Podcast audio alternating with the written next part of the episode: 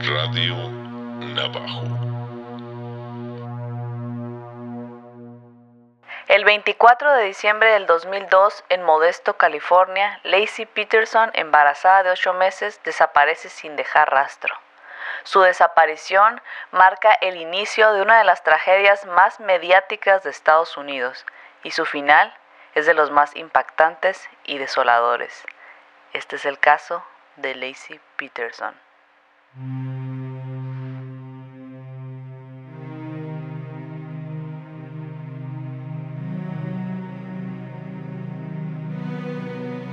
La historia, los misterios y la reconstrucción y análisis detrás de los crímenes reales más perturbadores que han acechado e impactado este mundo. Donde la realidad supera a la ficción y los acontecimientos superan a la razón. Esto es Crónicas Siniestras, un podcast de True Crime. Escucha sin miedo que estamos juntos en esto. Hola y bienvenidos a una emisión más de Crónicas Siniestras. Estamos en el episodio número 8 de la temporada número 3. Como ya lo escucharon, estamos en el caso de Lacey Peterson. Y como siempre tengo a mi lado a Nadia Islas. ¿Cómo estás? Hola Roberto, me encuentro muy bien, me da mucho gusto estar aquí contigo, con todos nuestros oyentes que espero ya nos estén escuchando en este instante, que por supuesto ahorita que estamos grabando no nos pueden estar escuchando porque apenas estamos grabando. Y hablando de grabar, eh, esta fue una de las grabaciones que más, que más nos tomó tiempo, no sé, empezar, tuvimos ahí algunos problemas logísticos y pues, pero no se preocupen porque no les va a faltar ningún episodio, de hecho solamente un pequeño ajuste. Este episodio especial, en vez de salir el fin de semana, saldrá en su martes de Crónicas Siniestras y de ahí retomamos, sin que les falte ninguno del programa. Sí, muchas gracias a todos los que han estado pendientes, a los que nos están escuchando ahorita mismo y se están preguntando, ¿qué? Yo ni me di cuenta. Pero bueno, para nosotros es algo que sí tenemos ahí siempre en consideración y que nos, nos falló un poco en la logística, pero ya retomamos otra vez de, cero y vamos bien. Este es un caso que además ha sido muy extenso en la investigación. Demasiado, de hecho es uno, es un caso mm, especial en cuanto a que está originalmente pensado para hacer un episodio doble, eh, pero va a ser solamente un episodio extendido en el que entraremos a fondo este caso lleno de detalles, lleno de contradicciones, en el que será muy importante que nos den su opinión. Así que recuerden, al final del caso estaremos haciendo la pregunta del caso. Que ya hashtag pregunta del caso. Que ya nos respondieron por ahí del caso pasado y nos han estado participando. Muchas gracias. Y pues esto de que el tema es muy extenso, pues eh, igual haremos un, un video apéndice de esto y que ya tenemos ahí uno pendiente que estamos a punto de lanzar, que ya, está grabado, así que estén pendientes a nuestras redes que nos pueden encontrar en YouTube como Navajo Records. Ahí estamos subiendo todos los podcasts, además de más contenido de Navajo Records. También en Facebook como Radio Navajo y en Instagram estamos como crónicas.siniestras, sin acento, todo pegado, todo minúsculas, todo hermoso. Por favor, síganos ahí, nos harán más que felices. O sea, felicidad se queda corta comparada con lo que seremos si nos siguen en Instagram.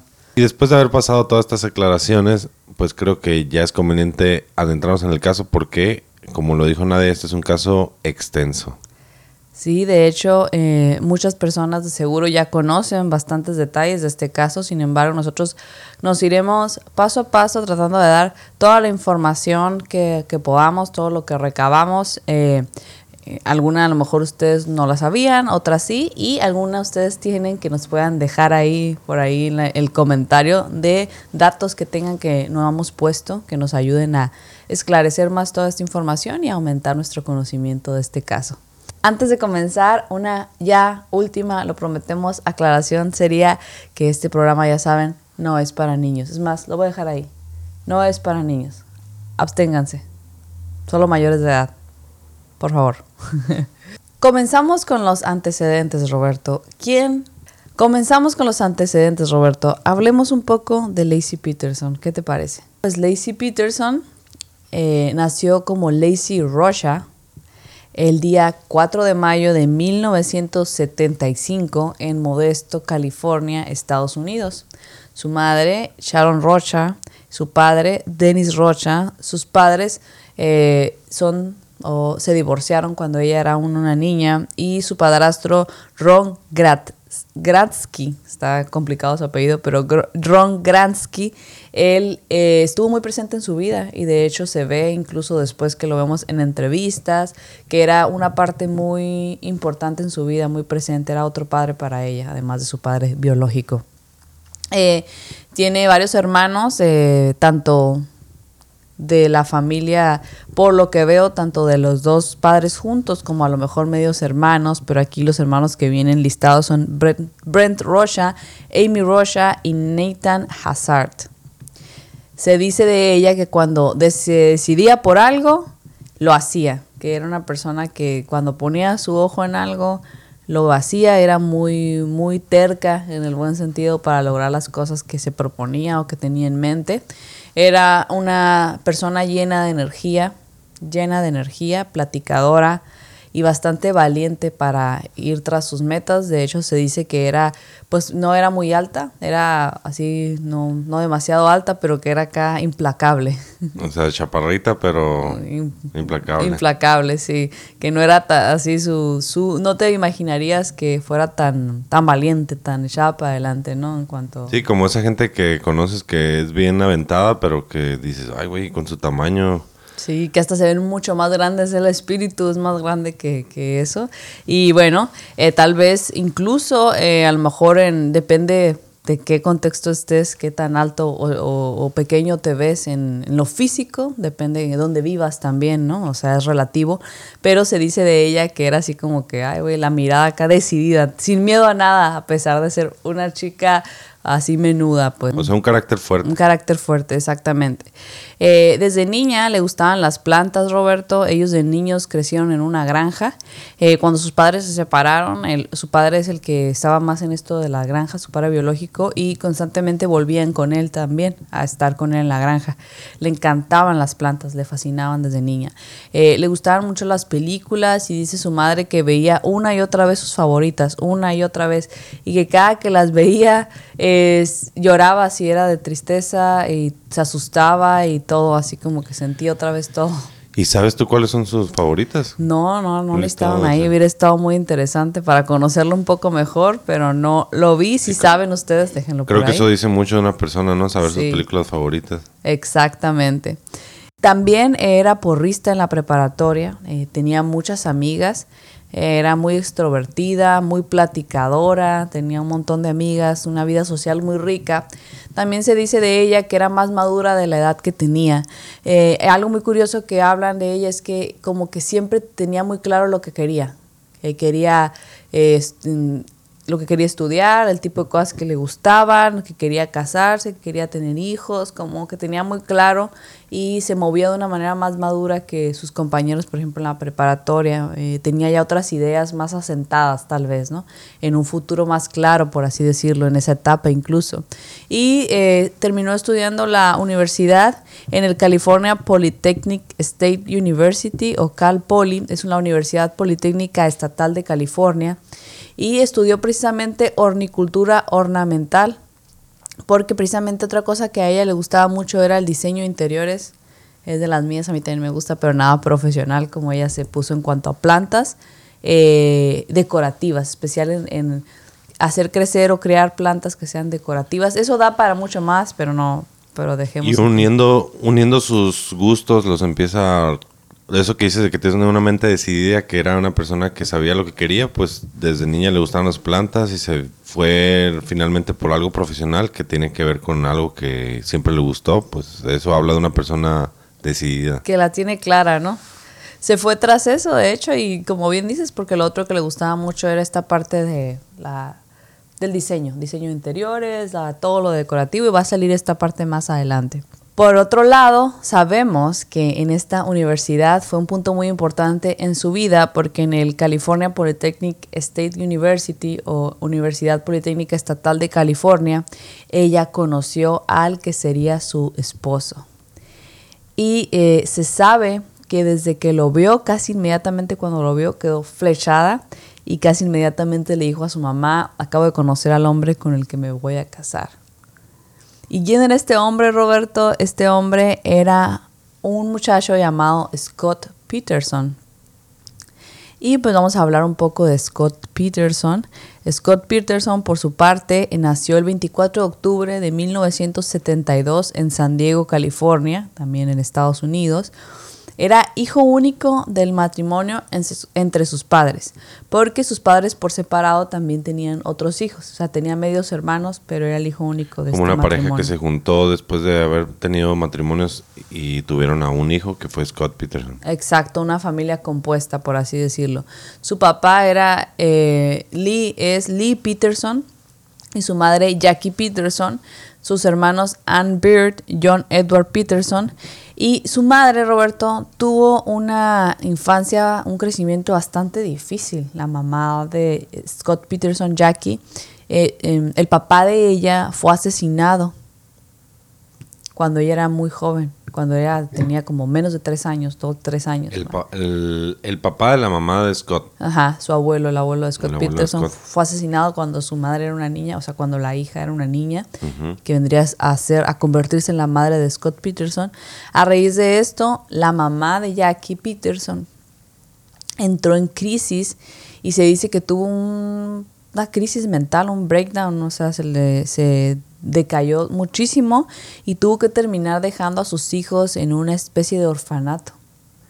Entonces, como Jackie era la única mujer, fue separada de, sus hermanos. Y alrededor de los 13 volvió con su madre y cuando volvió con su madre, alrededor de los 13 años, que su madre ya estaba más centrada o que ya la pudo tener de vuelta, poco tiempo después su madre murió.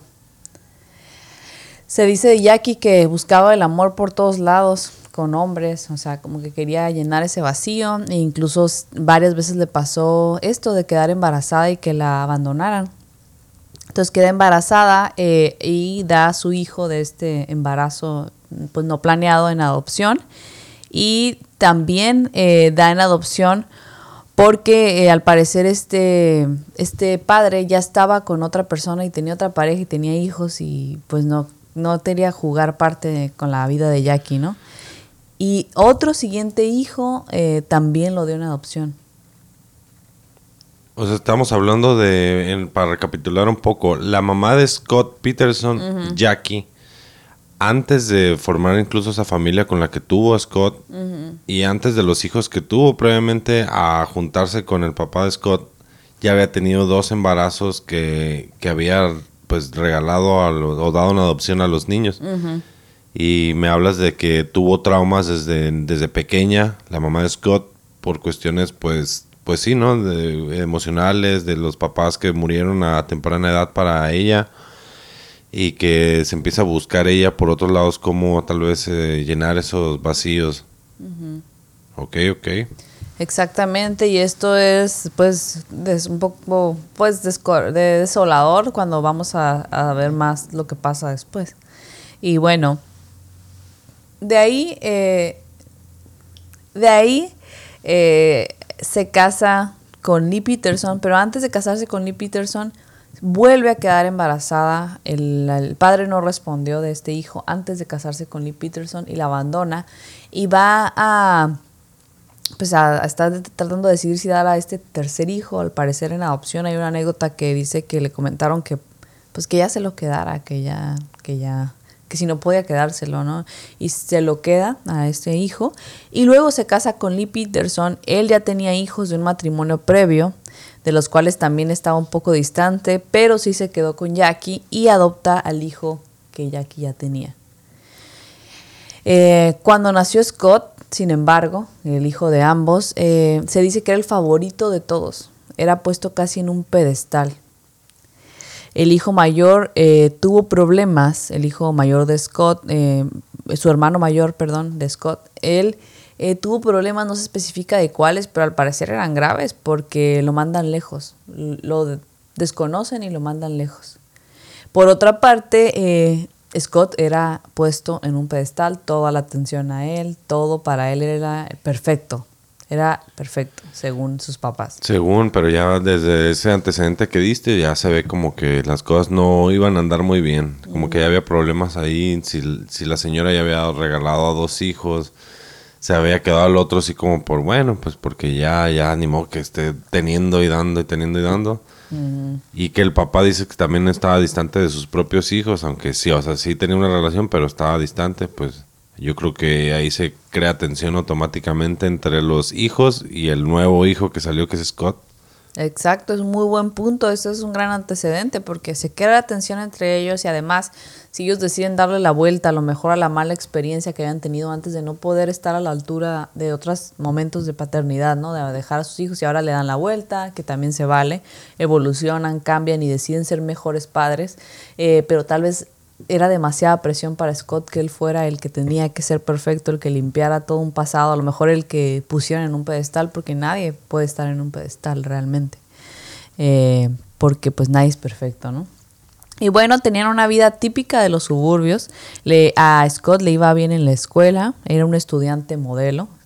Scott parecía que esa presión no, se dice que esa presión no le hacía cosquillas, que él se alzaba a la altura, al parecer. Era un estudiante modelo, era bastante calmado, cool, incluso se dice de él. Eh, que también se dice que tenía una gran sonrisa y que además era muy querido en general, que su sonrisa iluminaba cualquier lugar a donde él iba. Eh, se dice también que era muy dulce, muy amable, no decía groserías, muy correcto, eh, pero que también era algo serio o sea, no era tan extrovertido, pero era muy amable, muy, muy educado. Eh, y de hecho, eh, trabajó en la prepa en un club country en el rancho Santa Fe y jugaba golf porque a su padre le gustaba jugar golf. Pero eh, todo el tiempo su padre trataba de convivir más con su hijo, incluyéndole, incluyéndolo en las actividades que al papá le gustaban.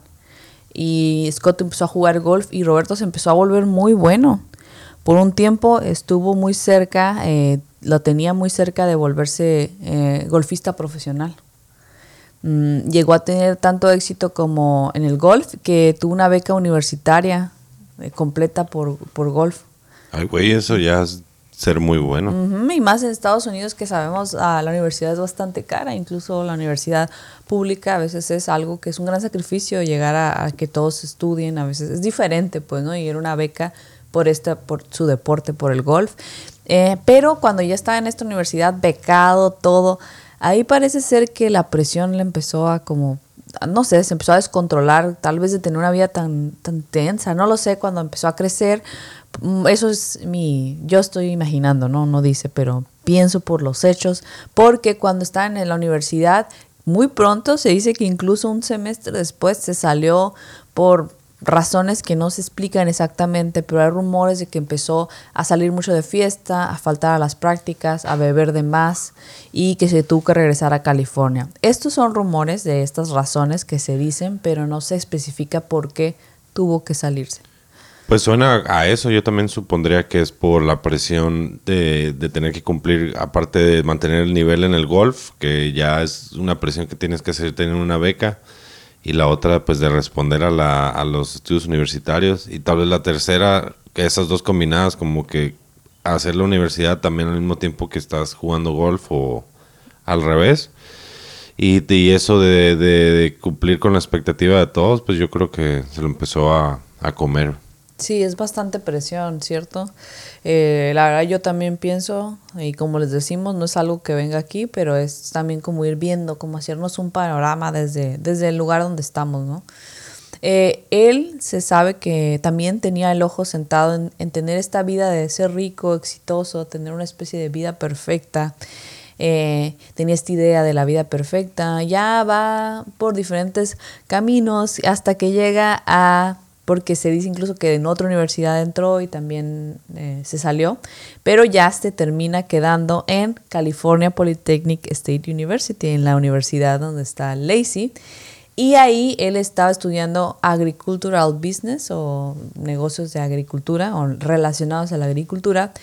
Y aquí también era muy amado. De hecho, un profesor de la universidad dijo que le gustaría tener un salón lleno de Scott Peterson como que recuperó su estatus de... Tal vez después no iba a querer o se iba a retractar de esas palabras. Vamos a dejarlos al final. Si ustedes al final de este episodio quisieran tener un salón lleno de Scott Peterson, nos dicen, por favor. Tal vez esa debería ser la pregunta del caso, ¿no? Aquí, en este punto de ellos dos estudiantes universitarios, Lacey y Scott, es cuando se conocen, eh, ¿cierto? En 1995. Se conocieron durante la universidad. Eh, al parecer, se conocieron, pues no al parecer, pero se conocieron más bien en el café donde él trabajaba. Él trabajaba en un café de mesero, en un lugar que se llama Pacific Café. Y ella eh, fue ahí, a ese café, y quedó flechada con él. Tanto que le pidió a uno de sus amigos que le dieran a él el número de ella y que le dijeran a él que le llamara. Así, ella decidida, decidida, pues. decidida, totalmente. Pero él eh, tiró el teléfono porque él pensó que era una broma, porque la vio, le dijeron, la vio y pensó que era una broma porque eh, dijo, se dice que pensó que era demasiado para él, que estaba fuera de su alcance esta muchacha y que de seguro la estaban bromeando, ¿no? Pero ella cuando supo esto, que él tiró el teléfono así, ella entonces insistió y le hizo llegar su número. Eh, ella de verdad estaba ilusionada con él, Roberto, que cuando ya él ya habían quedado al fin en tener su primera cita, se dice que antes de la primera cita le habló para contarle de él a su mamá y que a la siguiente vez que viniera su mamá a visitar la universidad, que se lo quería presentar porque él era el... Inmediatamente ya sí, ya lo sabía, así como que dijo yo. Hay un caso, me parece, de que ya contamos, no me acuerdo qué temporada, creo que en la 2, bueno, no, no me acuerdo el caso, en el que también pasa algo parecido, en el que alguien, con una muchacha conoce a alguien, no fue el de, ¿cómo se llama el que matan a su hermanita? Ah, el uh, Paul Bernardo, Bernardo. El caso de Carla Paul También fue un flechazo súper intenso. Un flechazo súper intenso y también como que era lo mismo de que, de que ella quería presentárselo ya a sus papás y y ya lo pintaba como si fuera la octava maravilla del mundo. Algo así se está, se está sí, tornando sí, los dejamos, bueno, más bien ahí está disponible para que lo escuchen. Eh, algo así de, en cuanto al flechazo de la intensidad y lo interesante de todos estos casos e historias es que se van a ir por caminos totalmente diferentes. Es algo muy interesante. Ya van a su primera cita y en la primera cita van a un paseo en lancha a pescar a él le gustaba pescar cuando era más joven. Iban en lancha a pescar, pero de hecho a ella no le gustaban las lanchas, ni pescar, ni nada, pero va para ir con él. Y se mareó, dice que todo el rato se sintió mal, pero que pues no fue la primera cita ideal.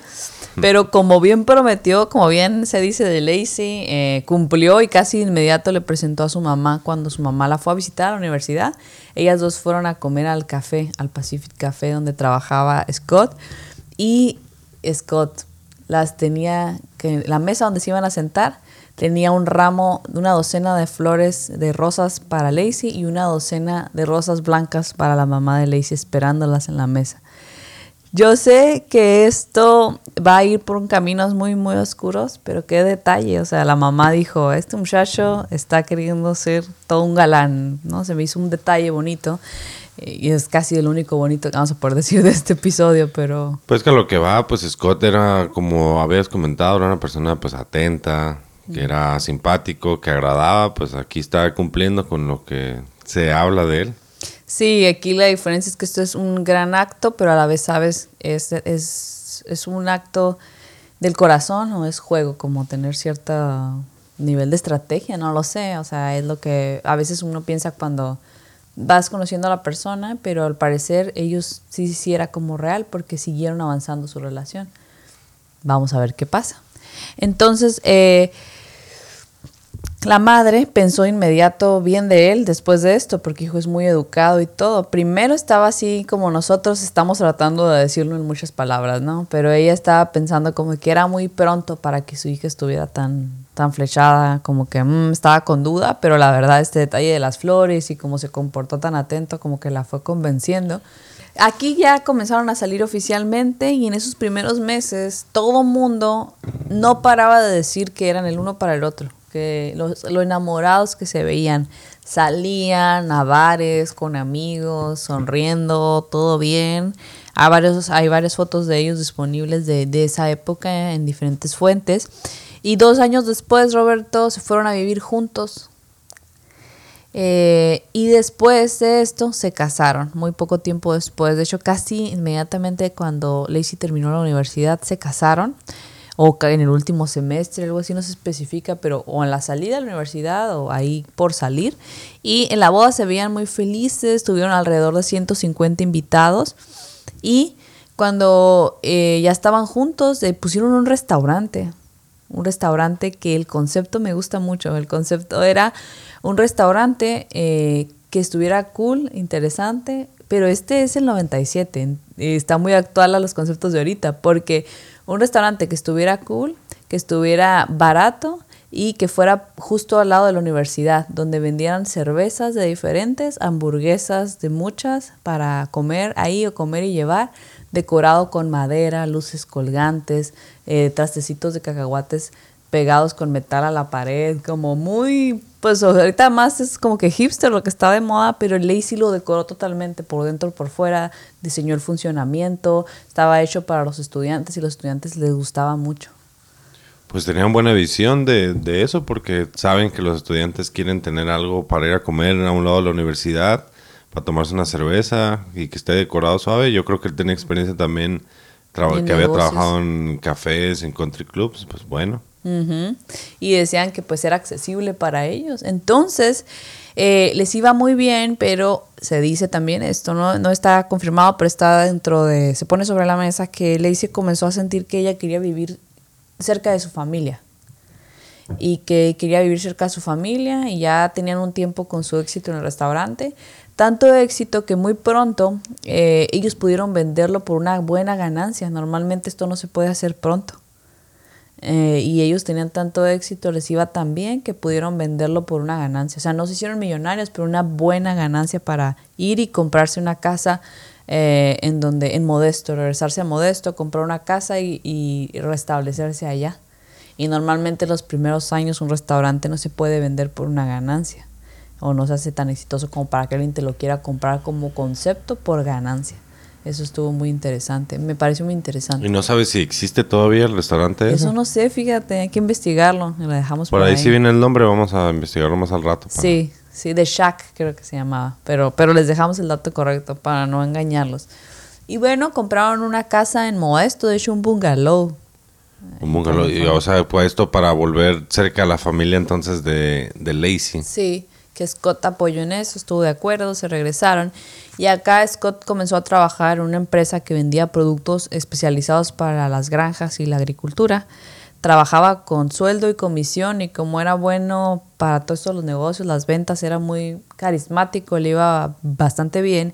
Y ella comenzó a trabajar como profesora sustituta eh, se dice que Lacey le encantaban las tareas del hogar. Ella era muy feliz en eso porque le encantaba cocinar, le encantaba diseñar eh, los interiores, le encantaba las listas del mandado, tener todo en orden, le encantaba diseñar menús, le encantaba tener invitados, atender invitados. Le fascinaba todo esto, era muy feliz haciendo esto. De hecho, le encantaba Martha Stewart, siempre la veía todo el tiempo. Entonces era muy feliz y tenían un perro y dos gatos. Eh, Lacey, sin embargo, ya en un momento dado empieza a sentir el llamado, ya quiere ser mamá, siente ya que ya quiere ser mamá.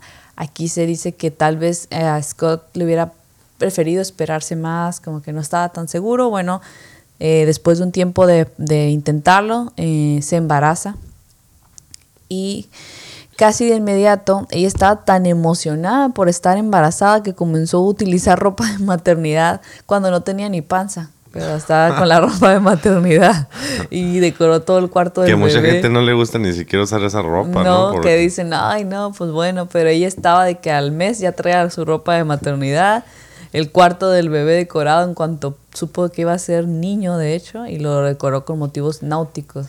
Pues eso se llama dedicación y, también enfoque a lo que, como que lo que me estás contando desde que fue a la universidad conoció a la persona que, a su pareja.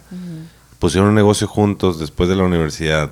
Les fue bien, lo vendieron, compraron una cosa, una, compraron una casa cerca de los padres y, y al parecer encontraron cosas que ya les a él, él trabajando en lo que estudió, en agricultura, y ella pues también trabajando, pero siguiendo más su lado maternal, que es que era quedarse en casa como era su llamado, que le gustaba mucho ese Usando todos sus poderes de diseño de interiores, de todo eso para tener pues una vida bien producida, se me hace también muy padre eso.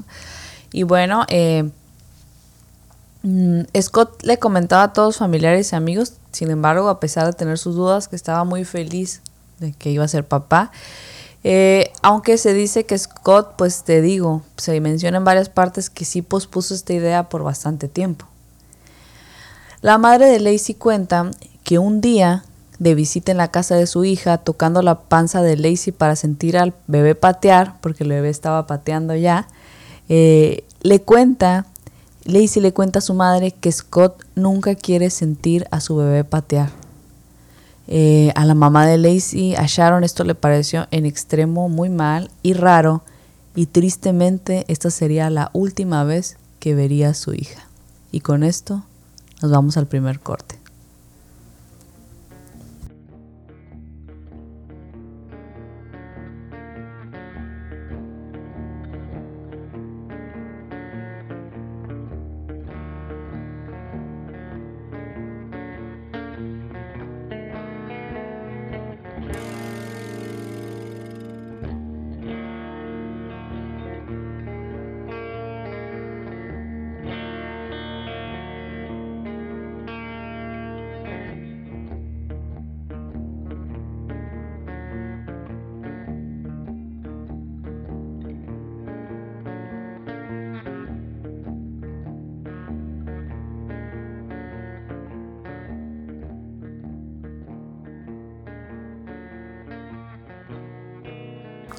Hemos vuelto a Crónicas Siniestras, estamos en el caso de Lacey Peterson, que vendría siendo el episodio número 8 de la temporada número 3.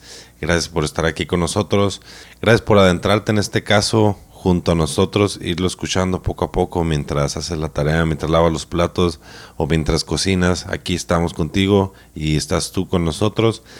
Y bueno, recapitulando rápidamente nada más, estamos con el caso de Lacey Peterson. Lacey obtiene el apellido de Scott Peterson, esta persona que conoció en la universidad, que se enamoró perdidamente de, él, que después de la universidad se fueron a vivir juntos, se casaron y al poco tiempo Lacey quedó embarazada, asentándose de nuevo otra vez cerca de sus padres de Lacey en Modesto, California. Lacey siempre presumió con su madre de Scott, siempre habló de él. Y cuando ella queda embarazada, empieza a notar que Scott no quiere sentir los golpes de, la panza de, de, su bebé y la mamá lo nota, la mamá nota que hay cosas raras en esta situación y cuando le cuenta esto a la mamá, ella no sabía que iba a ser la última vez que le iba a ver con vida. Y aquí nos quedamos. Eso fue un resumen muy rápido, Nadia. Perdona por la rapidez, pero es que queremos adentrarnos más en el caso y pues ya, ya lo están escuchando con nosotros también nuestros oyentes, así que seguimos mejor, ¿qué te parece? Me parece muy bien, queremos continuar ya con la historia, ¿cierto? El 24 de diciembre, Roberto, ya épocas decembrinas, festivas, etcétera, ella se levantó alrededor de las 7 de la mañana y se cambió Scott y Lacey desayunaron juntos. Ella desayunó. Antes empezó a como a desayunar ella porque le ayudaba casi inmediatamente a levantarse a desayunar por, porque tenía náuseas del embarazo. En este momento, Lacey ya tenía ocho meses de embarazo y ya tenían incluso un nombre para el bebé. Se llamaba Connor, su bebé que tenía en su panza de ocho meses, ya completamente. Ya podría nacer este bebé si lo piensan, ¿no? Muchos bebés nacen de siete, ya es un bebito que llamaba Connor y estaba en su panza ya. Ya tenía nombre, ya tenía cuarto, ya tenía todo listo para que llegara. Todo listo para su llegada. Ella tenía ah, pensado hacer diversas tareas, eh, cocinar y todos los preparativos para las festividades. Imagínense con la personalidad que ella tenía. Eh, tenía pensado hacer recetas especiales que se ocupaban maridar por horas para eh, diferentes planes de desayunos, de lunch y de cenas de festivas con su familia, etcétera.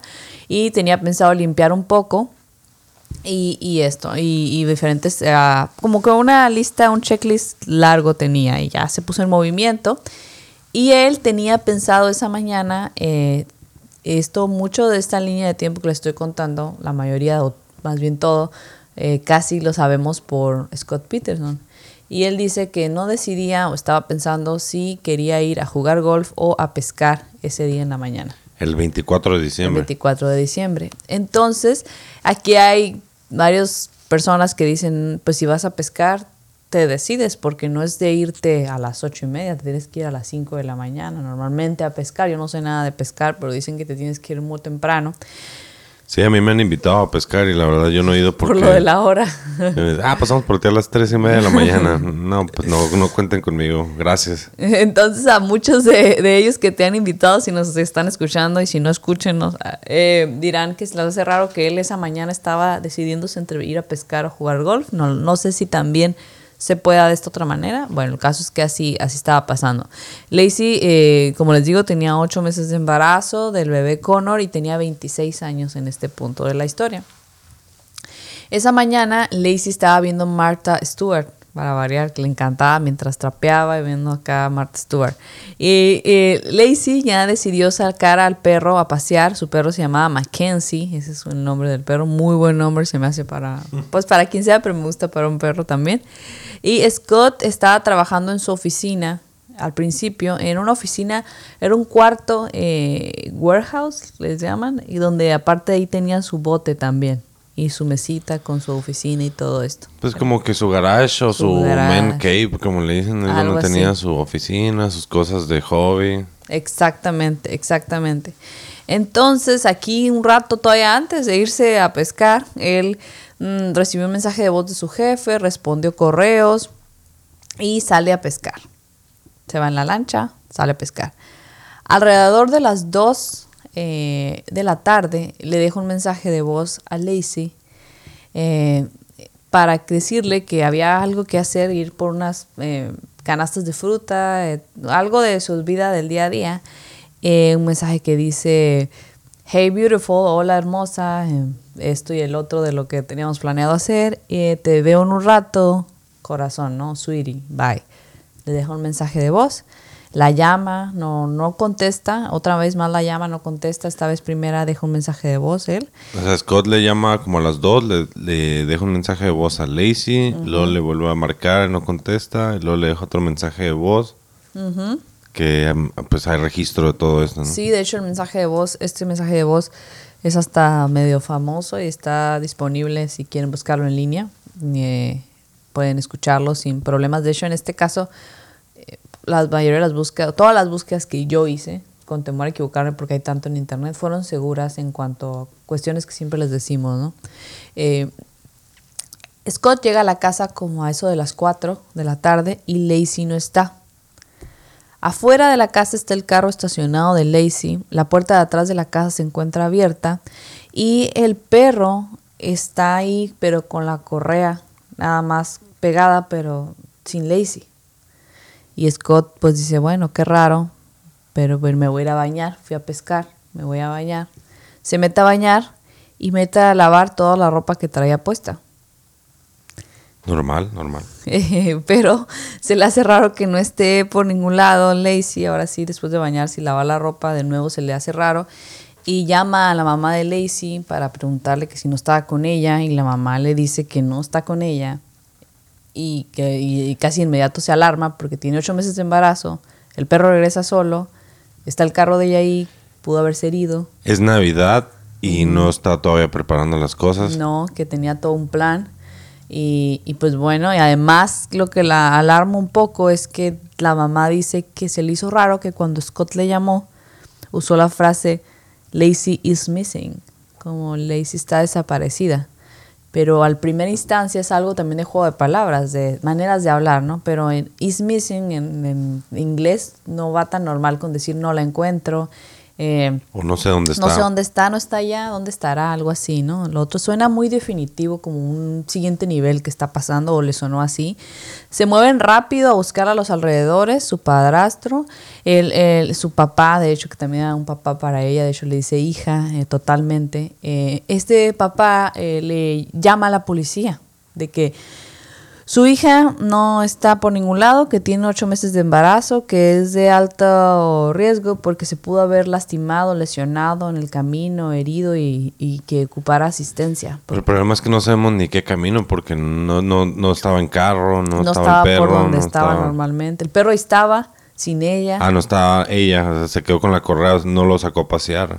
O, tal vez sí, regresó, Y, ya no está. La raptaron, ¿qué pasó? Exacto, entonces en este punto ellos están pensando como más por el lado de que se haya lesionado, que le haya venido el bebé mientras ella y se le olvidaba el teléfono. No sé, una cuestión de que tiene que ver con que ella tiene esto de que está ya muy embarazada, como para que no esté, pues, ¿no?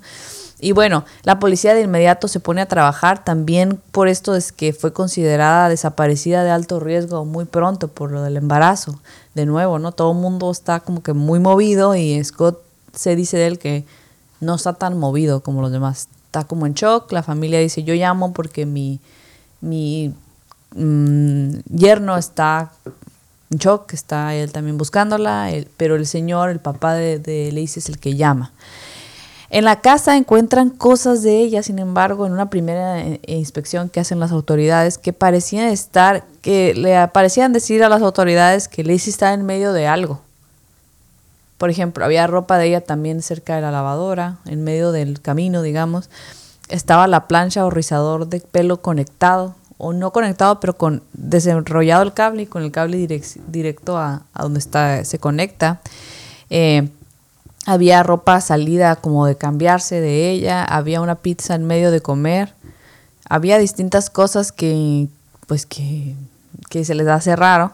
Entonces eh, las autoridades, como suele pasar en estos casos, de inmediato tienen a Scott en la mira porque siempre el marido es alguien que suele tener en la mira. Qué triste, ¿no? Que el marido sea como el primer sospechoso. Es muy triste, pero suele ser alguien que luego, luego Bueno, tal vez no primer sospechoso, ajá, pero sí entran, como entra en la lista, no le pierdas un ojo a este. Exacto. Y todo lo que dice. Entonces Lacey la, en, la, en la casa se veía que como que como que tenía un plan. Sí, como que estaba de cuenta peinándose y de pronto, pum, desapareció, algo así. La policía vio eso de esa manera, ¿no? Como que... Pero este no es un caso paranormal de esos en los que mm, desaparecen. No, no, y no sabemos qué hubiera sido mejor, porque no sabemos qué... qué... Ay, es muy complicado, pero bueno, es triste porque cuando los desaparece tu pareja, tu amor de tu vida y tu hijo eh, por nacer, tal vez un padre normalmente estaría pues destrozado es lo normal, o sea, que estés destrozado, que estés desesperado y que aparte te tenga en la mira la policía, es como que demasiado, ¿no? Es muy, muy difícil, me imagino que puede ser muy difícil para el marido en cuestión. Eh, bueno, pero notan un comportamiento raro en Scott. Scott está muy calmado. Como que se vale estar en shock, pero estaba demasiado en shock. Dicen que está demasiado en shock, inmediatamente lo llevan a cuestionar. Eh, y le están haciendo un interrogatorio y en ningún momento Scott dice algo como mm, ya búsquenla o qué está pasando él activamente pregunta, sino que está así calmado y bueno, cada quien reacciona diferente, pero esto les hace un poco de ruido. Le preguntan eh, cosas, detalles de su camino de, de, pescar, no recordaba qué clase de pez buscaba, qué clase de pez pescó, pescaba. Eh, varios detalles eh, le van raros. Por ejemplo, el bote no parecía ser el más adecuado para la actividad que estaba haciendo, no parecía ser el bote más adecuado para y un pescador como yo creo que el horario también le preguntaron. El horario. ¿Por qué te fuiste hasta esta hora a pescar? Sí, y él podría decir claramente, ah, soy, no me puedo levantar temprano. Una respuesta que, bueno, cada quien, pero al parecer como que titubeaba, pues. Eh, resulta que ni siquiera eh, se empieza a investigar la policía con los familiares y resulta que él ni siquiera pescaba mm, ya en esa época de su vida. Antes sí pescaba, le gustaba pescar antes, pero no era algo que ahora hiciera. Y que y la policía pensó, alguien que va a pescar el 24 de diciembre es alguien que pesca cada semana, que pesca, que es como que voy yo al gimnasio. La gente que hace ejercicio, a mí que me gusta, a mí no me importa si es 24, yo vería factible ir a hacer ejercicio, ir a entrenar, pero alguien que está comenzando, que hace mucho no lo hace, el 24 tal vez no quisiera. En cambio, no está cerrado que yo nunca he ido al gimnasio y de repente el 24 diga, voy al gimnasio. Sí, o si hace mucho que no vas, que ibas a los 15 y de pronto está, a ellos se les hace ruido, tienes razón, buen comparativo para ponerlo en cuanto de que pronto el 24 algo, ¿no? Es como que si el 24 es algo, tiene que ser siento yo muy de parte de tu rutina o de parte de, lo que está sucediendo en las festividades. Y bueno, el bote y la caña que de pescar los compró muy poco tiempo antes de ese día pero los compró antes como para ir ese día, sin embargo no sabía si iba a pescar o a jugar golf, o sea, como que ellos estaban confundidos, como creo que a lo mejor tú y yo y nuestros oyentes en este punto podremos estar. Eh, investigaron el lugar donde él tenía el bote, fueron a ver y él primero dijo que no había luz, que pues no había luz, que no podían ver el bote porque en su como garage donde lo tenía pues no había, que se había ido la luz. Pero el policía le dijo, pues abro la puerta, entra luz por la puerta y tengo unas luces que se montan. Bueno, pues y ya le tomaron fotos a todo. Y el policía después investigó que de, de, si se había ido la luz en esa zona y con, con, las autoridades de todo este control, porque es una área específica, pues, donde estaba todo eso, eh, los, el, cerca de las casas, digamos, de la área habitacional de la zona, y que no se fue la luz en todos esos días. O sea, como que sí había luz. Estaban muy confundidos.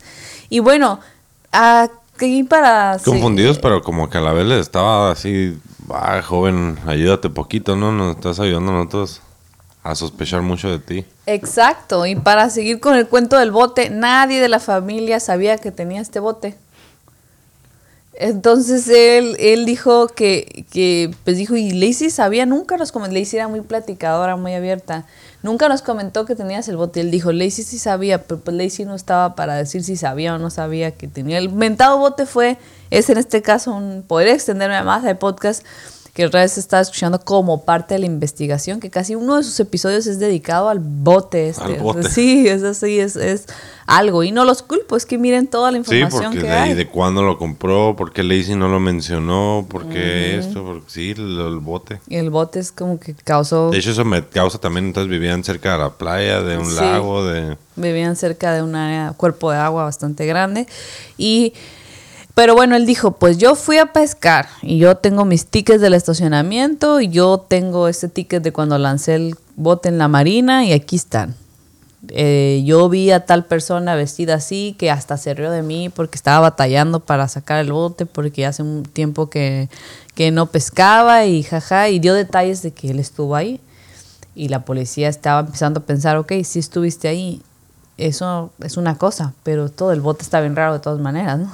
Entonces, al día siguiente de la desaparición le dicen que si quiere tomar el detector de mentiras. Y él dice que sí, que al día siguiente lo toma, que sin problema. Pero mmm, luego ya ese día siguiente que, que, llega, dice que mejor no quiere, que ya le dijo su familia que, que pues mmm, pueden usarlo en su contra y que un abogado. Entonces, la familia de Lacey, esto ya le empieza a hacer ruido, como de que, porque hasta empieza un rollo que en serio, sé que a lo mejor lo estoy confundiendo, pero es que este caso es así, por eso es tan controversial. Y vienen más cosas así, para irnos haciendo nuestras conclusiones, ¿no? Este caso casi de inmediato se pone en el radar a nivel nacional, hay muchísimo interés sobre esta mujer embarazada de ocho meses desaparecida en Porque las al momento, festivas. recordar eso, está desaparecida. Lacey Peterson está desaparecida. Exacto, y están desesperados por encontrarla. Y se empieza a hacer una búsqueda pues ya masiva con, la- con los medios ya involucrados. Lacey no está, pues Lacey está, no se tiene rastro de ella. No hay rastro y empiezan las brigadas de búsqueda, como bien dices, los vecinos, la comunidad organizada. Una vez hablamos de eso, de que ya cuando hay una brigada de búsqueda es que ya valió, pues, es ¿no? que ya la cosa está grave, exacto. Me da mucha tristeza a los familiares, así que... No hay ninguna Oh. brigada de búsqueda que termine en algo positivo, así como que, ah, aquí estaba todo el tiempo, ven. vámonos". Hoy es interesante el reto aceptado. Debe haber casos, debe haber documentación de brigadas de búsqueda que terminen bien. Luego ponemos a lo mejor por aquí dato, pero tienes razón, la mayoría es como que es una manera oscura de decir algo triste de la humanidad y que sí, o sea, brigada de búsqueda es... Estás muy tenso. Imagínate los papás, los familiares, todos. Bueno, eh, se sabe que una casa de los alrededores fue robada alrededor de la desaparición de Lacey y arrestan a dos en relación a esto. Entonces está así como que más ruido, o sea, de que estos robaron y, y ahorita vamos a entrar más en detalles de eso. En un- le robaron unos vecinos A unos de vecinos. los papás de Lacey. No, de la familia de Lacey, donde ella vivía. Ah, o sea, unos vecinos de Lacey les robaron Les los... robaron. Ok, ok. Entonces como que, ok, esto se- fue otro robo que salió mal. Sin embargo, en la casa de Lacey no faltaban cosas de valor. O sea, estaba la tele, estaban las cosas de valor. Entonces como que, bueno, hay más ruido, más investigación. Sí está moviendo mucho la policía, verdaderamente. Algunos testigos reportaron ver a Lacey en la mañana, alrededor de las diez y media. Eh, alrededor de varias personas, alrededor de 12, dijeron que las habían visto por ahí, por acá, cuando el caso se hizo famoso, en horarios donde no concordaba con la teoría que ya estaban generando las autoridades. Entonces, como que ruido. Sin embargo, pues no, con el caso que hizo tan famoso, varios de estos que testificaron no los podían confirmar, como que sí vieron a Lacey, no vieron a Lacey, vieron a alguien parecido a Lacey. Empieza un ruidajo, este caso se empieza a poner muy complicado con los medios encima. Ella salía, ella solía sacar al perro en general, o sea, no era solo ese día, así que no era fácil confundirse con varios días porque lo sacaba diario a la, casi la misma hora. Entonces tú cuando tú ves algo que no sabes que un mes después, dos semanas después, tres días después incluso va a ser importante, no necesariamente lo grabas. O sea, tú no sabes que ver a la vecina que todos los días pasea al perro en ese día en particular va a ser importante. Entonces es confuso.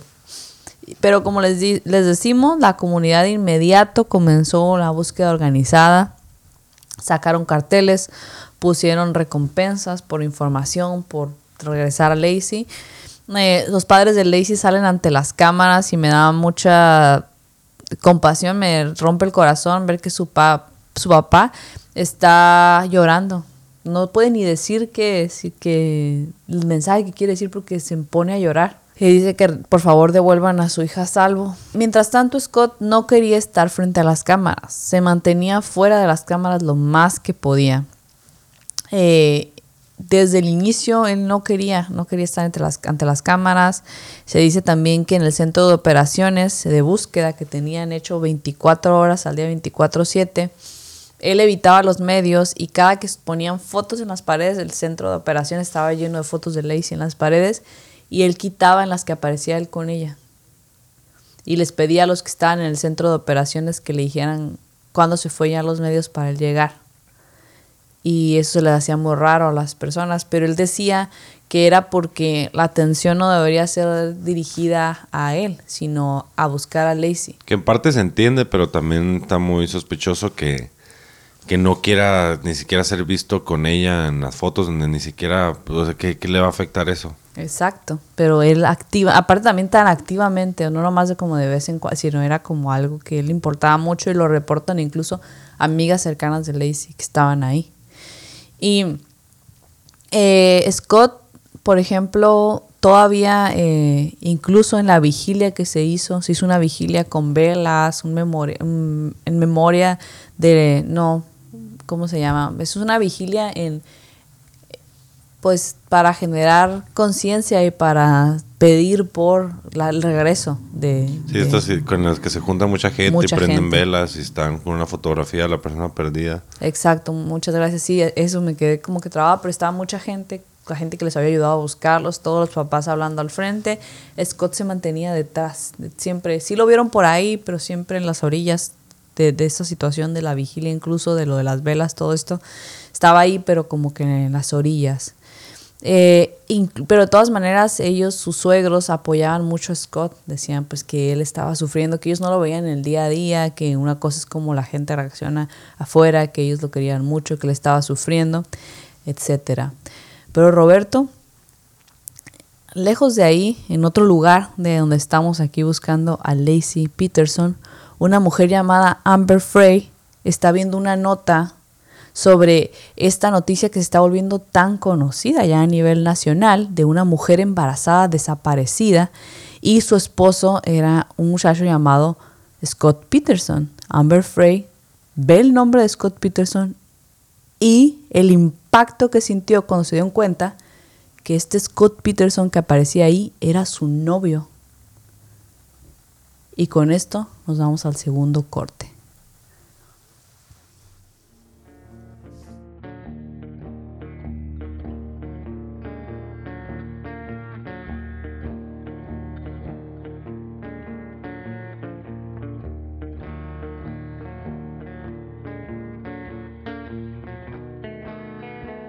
Vamos en Crónicas Siniestras, episodio número 8 de la temporada número 3. Lacey Peterson está desaparecida, se hace una búsqueda nacional ya por ella, no se sabe dónde está. Scott Peterson no reacciona muy bien a la desaparición de Lacey Y en las lejanías de este caso y del centro de búsqueda de Lacey, Amber Frey se da cuenta en la televisión cuando ve el caso de Lacey Peterson que la están buscando, cuando mencionan al nombre de Scott Peterson. Y se sorprende mucho al pensar que está siendo involucrado mi novio Scott Peterson en ese caso. ¿Cuál sería el impacto cuando esta mujer, Amber Frey, sale ante los medios y cuenta que es novia de Scott Peterson, que no sabía que él era casado, mucho menos que su esposa estaba desaparecida, y que lo lamenta muchísimo por el dolor que fue parte de causar a la familia y que espera que encuentren a Lacey. Este hecho hace explotar, Roberto, esta historia que ya era muy mediática.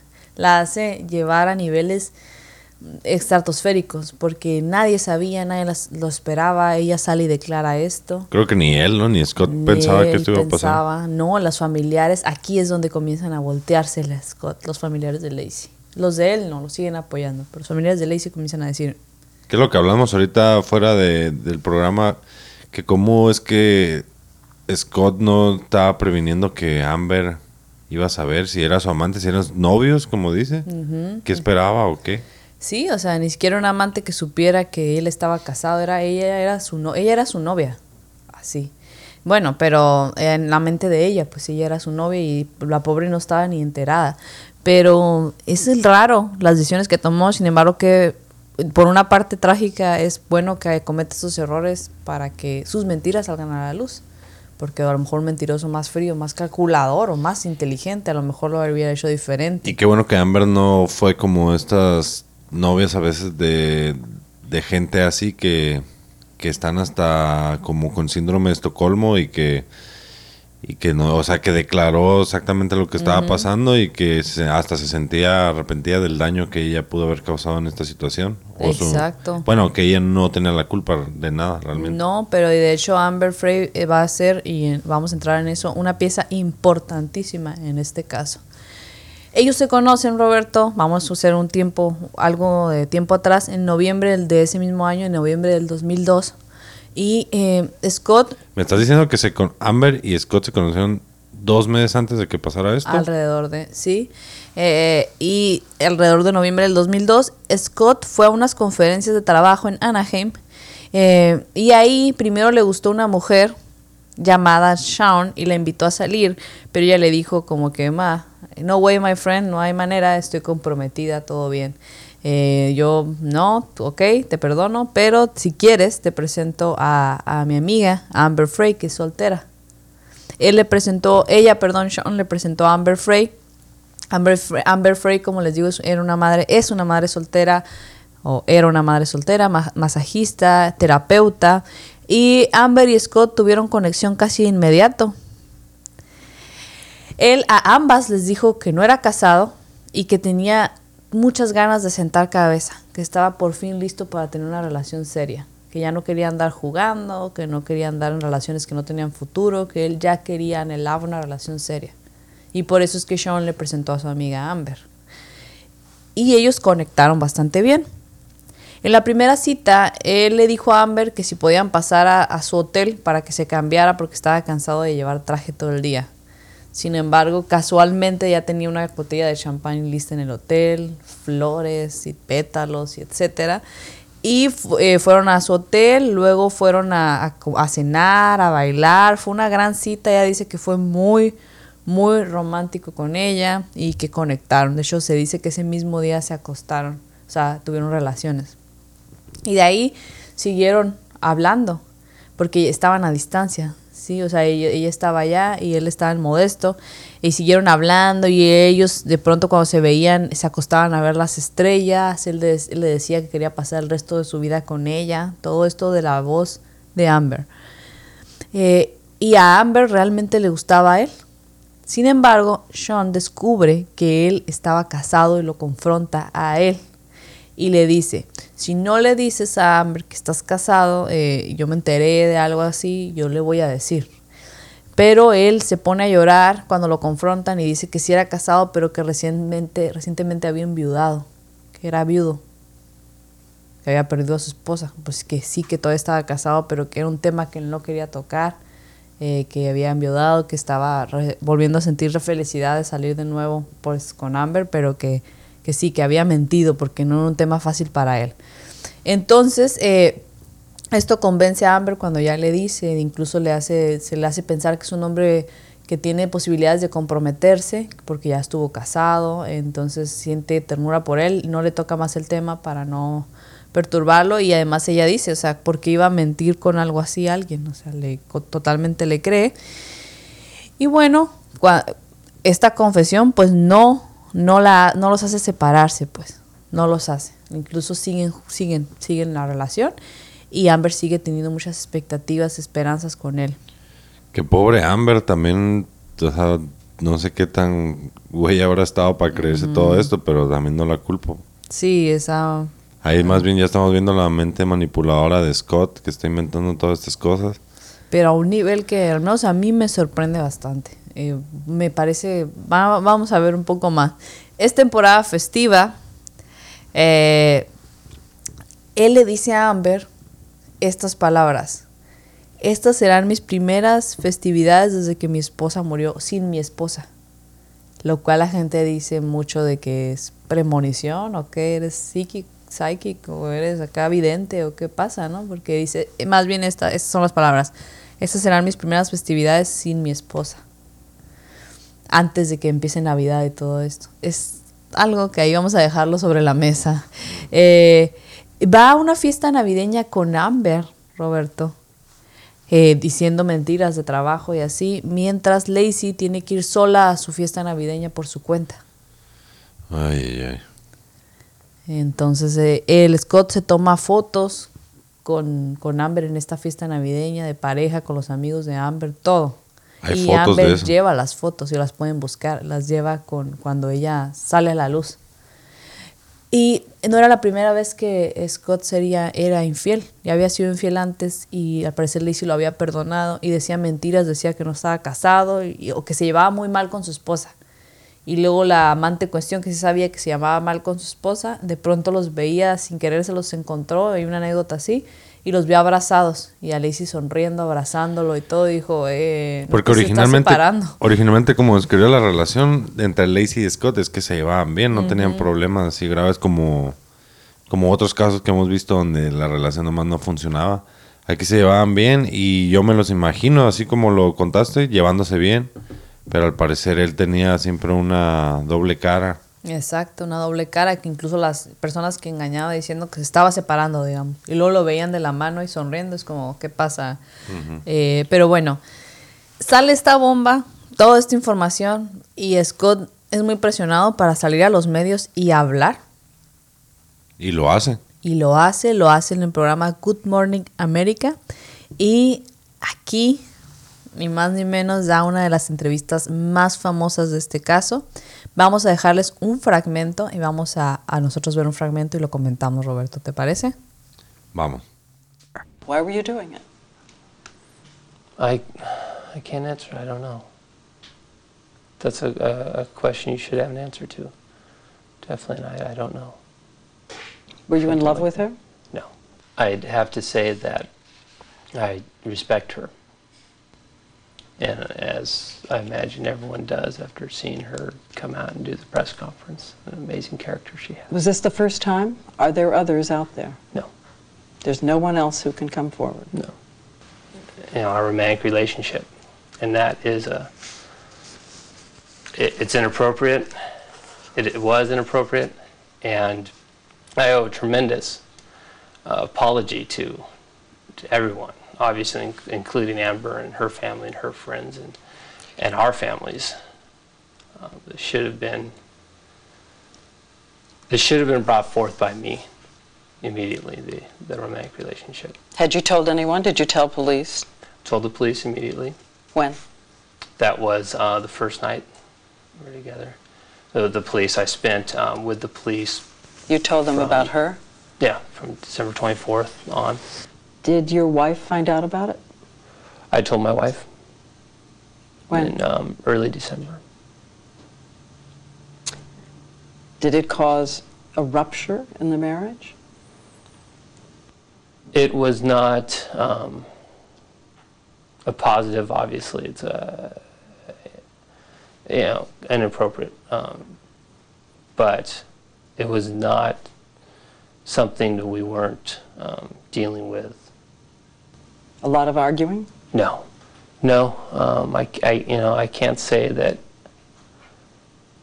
that even you know she was okay with the idea, but uh, it wasn't anything that would break us apart. There wasn't a lot of anger? No, Do you really expect people to believe that an eight and a half month pregnant woman learns her husband has had an affair and is saintly and casual about it?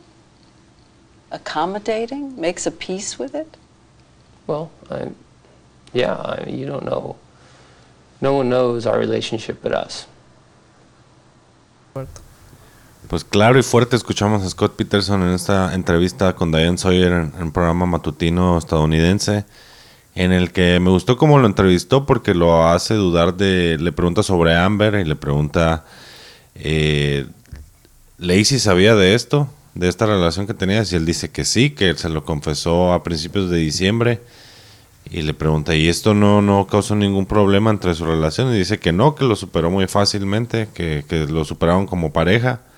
Y, me gusta que le dice, tú que esperas que creamos que, que una mujer de ocho meses de embarazo va a tomar muy bien que le digas que, que, que estás teniendo una, un amorío con alguien más. Y lo que decías tú, ¿no? Que dice, pues sí, nadie conoce nuestra relación. Pero lo que dices tú de que, pues no, lo malo es que de esta situación es que no está lazy como para decir su parte, ¿no? Ahora, pues él puede decir lo que sea.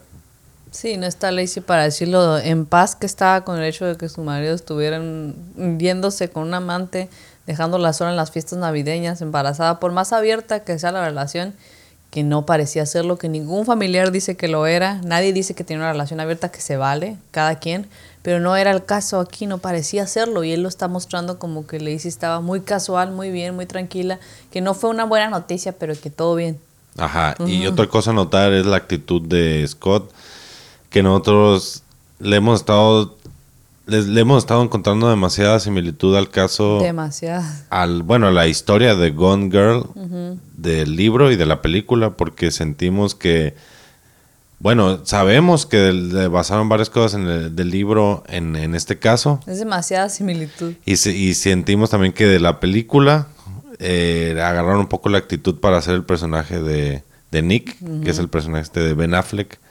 Y que si ven esta entrevista se ve mucho hasta la manera en la que habla. Sí, hasta la, fo- la voz, la forma que está narrado esto, que si bien igual está basado en más de este caso, todo este tema, y es ficción con Girl obviamente, pero eh, sí las similitudes saltan muchísimo, no en la resolución del por qué, de qué pasó, Sí, sino no. en los pasos, de, en muchos detalles. Como se va desenvolviendo. Exacto, no tanto en la resolución, porque pues vamos allá.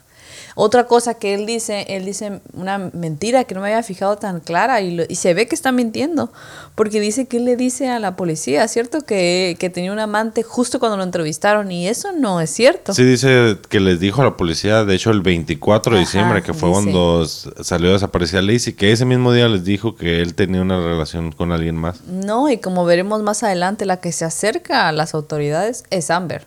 No solo habla en este comunicado de prensa, sino se acerca a las autoridades mucho antes de este comunicado de prensa. Porque ahorita vamos a ver. Vamos a seguir con la historia. Él da esta entrevista, la respuesta no fue lo que él esperaba. Él esperaba que fuera así como que, ah, ¿sabes? Como, como que, ah, ok, te entiendo. Como que dio eh, su lado. es y- mi lado, cometí errores, pero bueno, pero no, la gente se le volteó totalmente todo, la gente, casi todos, menos sus familiares. Y sobre todo muy importante, perdió el apoyo de la familia de Lacey. Después de esto, los medios lo persiguieron atacándolo con preguntas acusadoras, incluso con megáfonos afuera de su puerta. Y Lacey sigue desaparecida. Pero sabemos aquí un detalle muy importante, algo muy valiente que también hizo Amber, es que Amber no directamente hace el comunicado, sino que va con las autoridades.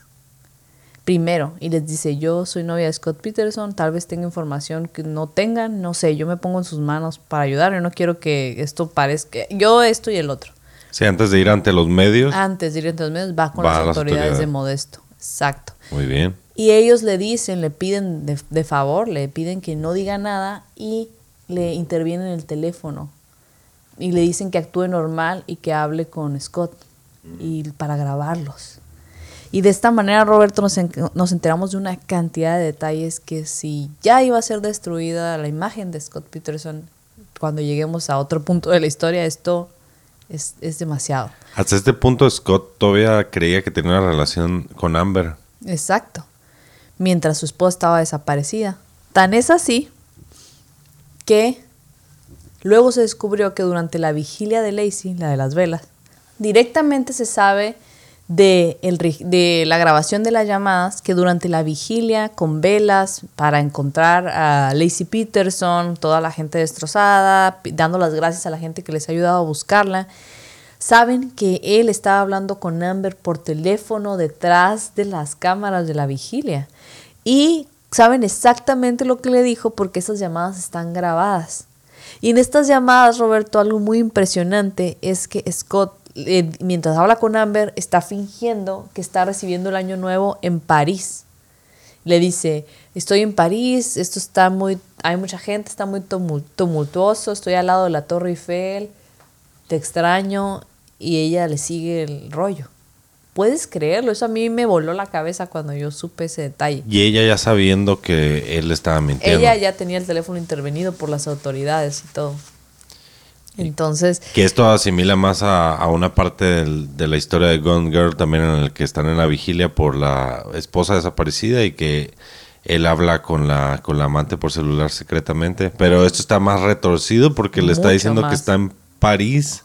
la realidad en muchos sentidos supera la ficción, porque en la, en la película Nick habla a su amante para decirle que no le marque, que se mantenga a la distancia, que él está manejando todo esto, que está confundido, que ella eh, quiere hablar con él mucho y él quiere que no hable. Y aquí él le habla y le dice que está en París por recibir el año nuevo, que la extraña, que hay mucha gente. O sea, que el nivel de mentira, el nivel de energía mental que puedes tener para querer mentir de esto mientras tu esposa está desaparecida y está en una vigilia con velas, la gente que los ha ayudado por muchas semanas ya, por tiempo ya. ¿Qué está pasando? O sea, a mí me voló la cabeza. Pero bueno, graba estas conversaciones, no solo estas, sino varias. Varias conversaciones están grabadas y pueden buscarlas también en internet, están disponibles muchas de ellas y ver de primera mano, no es como que dijo, se dice, que dijeron, es de primera mano con la voz de él hablando con ella. No grabado por alguien, por las autoridades, la policía a veces en esas llamadas estaba al lado de Amber. Entonces es bastante, a mí me parece muy impresionante, no sé ustedes oyentes, pero me parece, bueno, ¿esto lo hace un asesino?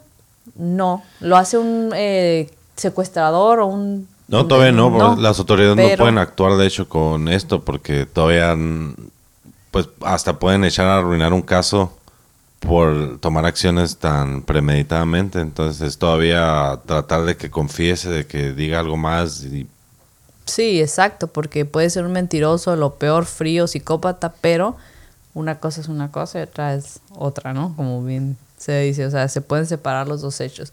Y mm, oh, suena mucho como el chavo, ¿no? Una cosa una cosa y la otra, pero bueno. Eh, y eh, también es muy inteligente, es pensar con la cabeza fría el hecho de que Amber vaya directo a la policía y que intervenga las llamadas, me pareció brillante poder tener este dato. Ay, sea lo que sea que se vaya a decir una gran ventaja para la autoridad. una gran ventaja y en un momento dado Amber le va dejando saber que ella ya sabe que su esposa está desaparecida. Y en una de estas llamadas, ella le dice, ah, o sea que dijiste que esas eran las primeras eh, fiestas que ibas a pasar sin tu esposa, me dijiste, ¿no? Y o esta es, y le dice Amber directamente, o esta es la mayor coincidencia de la historia, o tú eres eh, vidente, o tú tienes que ver con su desaparición. Dime, yo no quiero que me envuelvas en nada de esto. Y él no sabe qué decir y como dice, es que tú me dijiste que habías perdido a tu esposa y eres vidente o qué, no sé qué. Y ella le dice, hay diferentes maneras, le dice él, hay diferentes maneras de perder a alguien. Yo me refería emocionalmente, pues, o algo así dice. Ay, qué mamón. Así, tal cual. Y, y bueno, escúchenlos directamente con las palabras para que vean el significado que ustedes le interpreten, pero así tal cual, ¿no? Bueno, ella, Amber, comenta que tuvo mucho miedo de hacer esto, de ir a las autoridades, porque ella su, es mamá soltera, ella no quería este tipo de problemas ni nada, pero sabía que era lo correcto, porque lo importante era encontrar a esta mujer que estaba desaparecida y ella no quería retener nada de información. Y pues cuando Amber lo confrontó, cuando todo sale, todo sale a la luz, él no pudo negarlo. No pudo negarlo ya, porque había fotos, llamadas, toda la historia completa. Pero fue cuando hace esta entrevista, ¿no? O ya, o esto ya es más allá. Él se entera cuando ella sale a la luz, hace la entrevista, y cuando hace la entrevista, si te fijas, él no sabe que le habían intervenido el teléfono. Mm. Porque dice, no, yo, eh, yo no la amaba, yo, de, sí, como cosas que no se ven en el teléfono. Sí, otros eso ya lo detalles. resolvimos entre Lacey y yo, esto ya estaba resuelto. Ajá, ajá. Yo es que se, no, no, no sabía. Yo a las autoridades les veo. dije que el 24, ese día les dije que yo te había tenido un amante. Que quién sabe por qué les dijo, pero... Sí, pero no les dijo Según. aparte. Ajá. Que debería haberles dicho al menos, ¿no? Como para decir, no vaya a salir luego que este es mi móvil o no sé.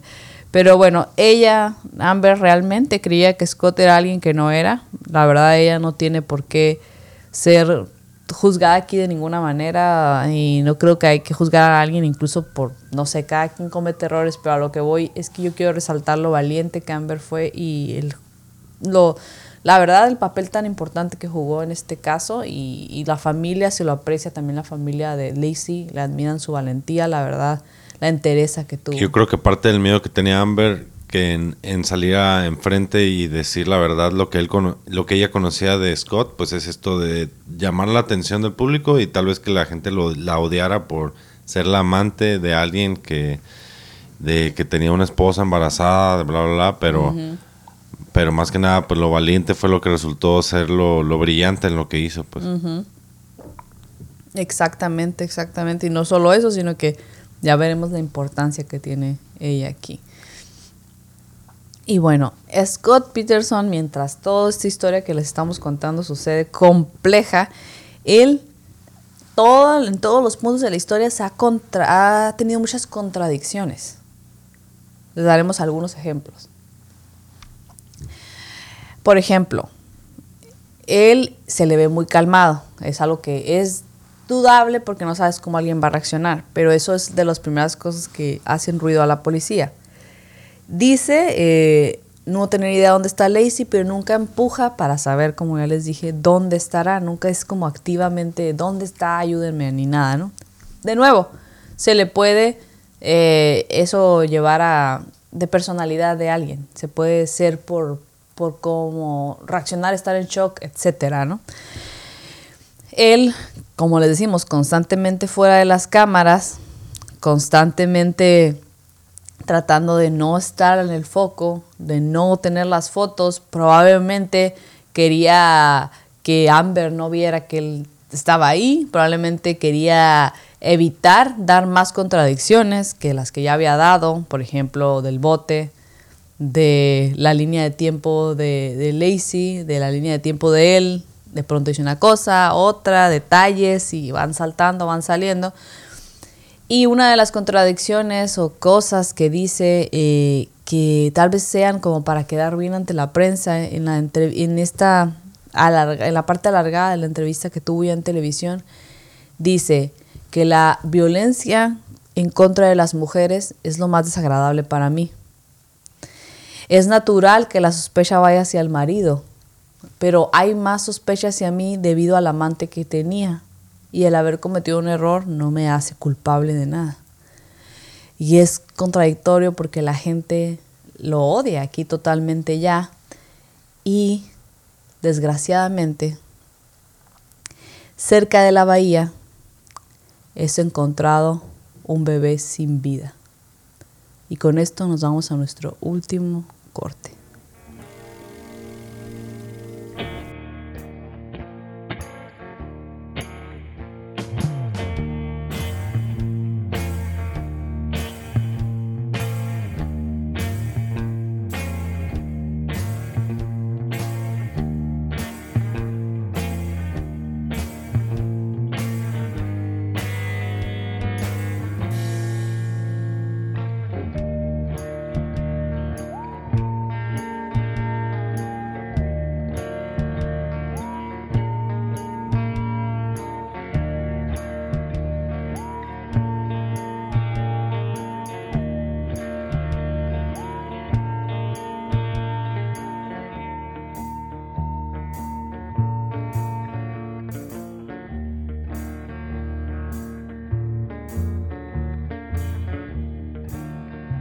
Regresamos a este último bloque del caso de Lacey Peterson y después de todas estas mentiras y todos estos todas estas revoltijas que nos está causando Scott Peterson y que ya está en medio del huracán y que se está haciendo un poco como el caso de O.J. Simpson en el que bueno, si no fuiste tú, no no hay ninguna otra otra señal de que haya sido otra cosa. Se aparece cerca de la bahía lo que es el, el cuerpo sin vida de un pues de un bebé, digamos, de un feto. ¿Y de quién es este, este bebé? Pues bueno, Roberto, primero que nada, decirte que fue muy atinado tu comentario en cuanto a O.J. Simpson, porque este caso, ya veremos más adelante, ha sido comparado con, con varios puntos de O.J. Simpson, que ya veremos más todavía. Y bueno, ellos estaban buscando, obviamente, las autoridades, toda la policía, las brigadas de búsqueda en la bahía donde Scott había ido a, a pescar. Toda esa área la estaban buscando y buscando. Y aquí hay un detalle. Dicen unos de los que estaban eh, encargados de esto que veían que Scott iba ahí a ver la búsqueda escondido de lejos. Que lo vieron varias veces ir, no a decirles ayudo, cómo van, sino de lejos viéndolos buscar. E incluso encontré una fuente, pero no la he encontrado eh, contrastada, pero de que iba en diferentes carros a verlos desde lejos. Según él, muy in- incógnito, pero Se dice eso. mm, la policía fuentes. decía, ah, este es Scott Peterson otra vez, cree que no sabemos que está aquí. Viéndonos, ¿no? Atrás de un árbol o algo. Eh, y, pero desgraciadamente, eh, no sabes si desgraciadamente la misma familia lo dice, es como que quiero saber qué pasó y no quiero saber qué pasó. ¿Sí me entiendes? Cuando alguien está desaparecido. Y bueno, en abril del 2003 había una tormenta muy fuerte en la zona. Y es en este tiempo donde es encontrado en una fuente vi por personas que iban casualmente caminando en el área, de hecho paseando a sus perros, eh, un bebé totalmente formado, sin vida, a las orillas de la bahía. Y entonces agarran a este bebé, ¿qué está pasando? Lo llevan de inmediato. Se sospecha que podría estar relacionado no saben si podría ser Connor, el hijo de Scott y Lacey, pero está muy raro porque Lacey está embarazada. ¿Qué está pasando? ¿Dónde está Lacey? Lacey? No sé, no saben quién es, está descompuesto y tienen que ir a hacer pruebas. Estaba en un nivel de descomposición considerable, de moderado a considerable, porque ahorita vamos a ver los detalles. Unos días después, unos días después, mientras continúan la búsqueda, encuentran en esa misma área el torso de una mujer. El Y- torso. El torso, unos días después. Se dice que está al grado de descomposición tan alto que al- de primeras no pueden decidir si es mujer o hombre, o quién es, mucho menos, porque no tiene cabeza y le faltan varias de las extremidades. Se llevan a este cadáver que encontraron después del cadáver de este bebé. Cerca encuentran uno del otro, unos días después uno del otro y muy cerca donde Scott estuvo pescando. Muy cerca. Los detalles forenses dicen que, bueno, no se pudo determinar la causa de la muerte. Fue muy difícil, como les decimos, identificar esto, eh, sobre todo al cadáver femenino, siquiera saber que es femenino en un principio estaba muy complicado. De entrada era como que impactante. Eh, pero pueden corroborar que este torso, este cadáver, desgraciadamente es el cadáver de Lacey Peterson y el bebé encontrado unos días antes es Connor. Los forenses dicen que lo más probable es que se dio un fenómeno eh, en el que Lacey estaba muerta, eh, pero Lacey estaba eh, bastante más descompuesto el cadáver de Lacey que el de Connor. Y lo que ellos asumen o se, se dice, se especula porque no se sabe exactamente qué pasó y muchas de esas cosas tal vez tampoco las sacan a la luz. Pero se especula que hay un fenómeno en el que una mujer embarazada que ya está muy embarazada y fallece, hay un parto natural después de muerto que hace el cuerpo con esperanza de salvar al bebé. Entonces lo que se supone es que Lacey estaba muerta y dio a luz a No, su pues bebé. con razón no dan deta- tantos detalles porque nadie, nadie nos queremos imaginar esta situación en la que se da, que está muy macabro.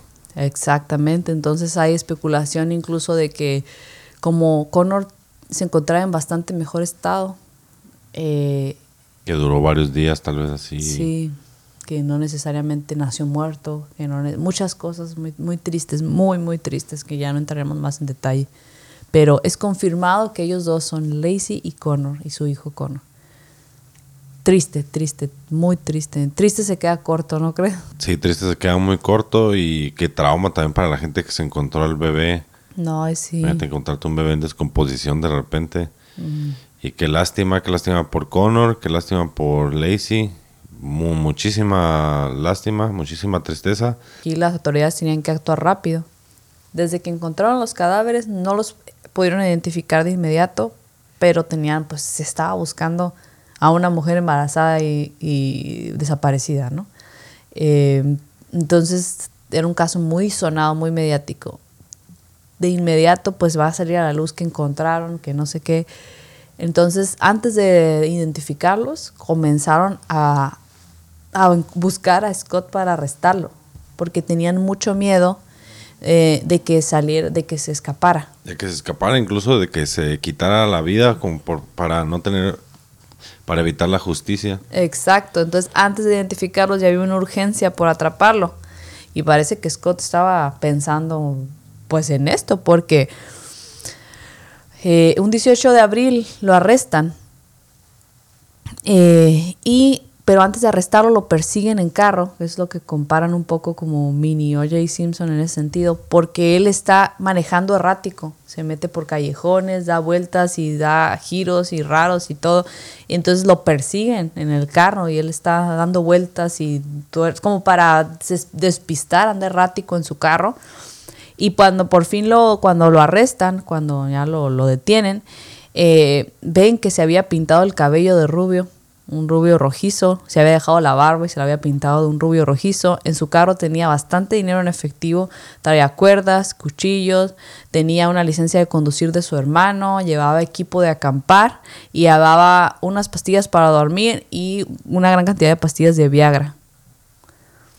Se sospechaba que iba hacia la frontera de México, aunque él jamás admitió eso, él dijo que andaba casual, y que, eh, que iba a la frontera de México y que tenía un plan B para, de ser necesario, esconderse en alguna zona fuera de la civilización, como que acampar, ¿no? así iba preparado, ellos pensaban, aunque él nunca lo admitió y era muy evidente por qué llevaba todo eso. Y en cuanto al Viagra y las pastillas para dormir, no sé si especular ahí qué tenía pensado, pero... Sí, mejor lo dejamos. Pero bueno, eh, eh, hay especulaciones y ya entraremos en eso, de por qué. Desgraciadamente vamos a tener que entrar en eso porque se trata de estos episodios. Pero en cuanto lo atrapan, Roberto, ya era tan odiado él, no, él no estaba no había sido juzgado de nada, pero lo- en cuanto lo atrapan, eh, empieza a haber un gran festejo por la comunidad en general de que lo atraparon. Eh, Porque se le confirma a mucha gente que ya tenía la sospecha de que había sido Scott.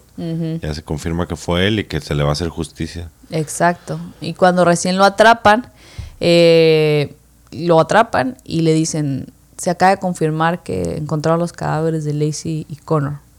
Y él dicen que hace como que una pequeña suspiro y le sale media lágrima y luego ya se pone calmado otra vez. Y le dicen que si quiere comer algo antes de irse a la policía. Y él dice que sí. Y va al drive-thru y pide hamburguesas con doble papas y malteada y todo. Y la policía se le hace bien raro porque ellos dicen, de nuevo, juzgar cómo actúa cada quien. A mí se me hace raro que la policía lo haya dejado ir al drive-thru a comer. Sí, pero a lo mejor es para ganarse como que hable- técnicas de que hable y no sé, verlo, observarlo, porque inmediato observan que para empezar es muy raro que no haya perdido el, el apetito de lo que pasó. Y que aparte que no pierda el apetito, que hasta lo haga como, suena como ulti- la última cena, ¿no? Como Antes que de sabe. ser hombre libre. Ajá, como que sabe que la cosa va mal. Esto nos lleva a qué? A un juicio en contra de Scott Peterson. Hay medios por todos lados. Esto está, pero te, te digo, comparado, lo comparan bastante con O.J. Simpson, aunque no llegó a ese nivel, porque O.J. Simpson era una figura bastante pública, era una persona famosa, pero de todas maneras que estaban medios por todos lados, pero que sin embargo no pudieron, a diferencia con el caso de O.J., meter cámaras a grabar dentro de todo el juicio. Ya ves que en O.J. Simpson hay, pues, juicio, ¿no? O sea, el material de, de lo Del- que pasó dentro. Ajá, acá no, o, o grabado con voz, o muy poco, pero no permitían a los medios en sí entrar.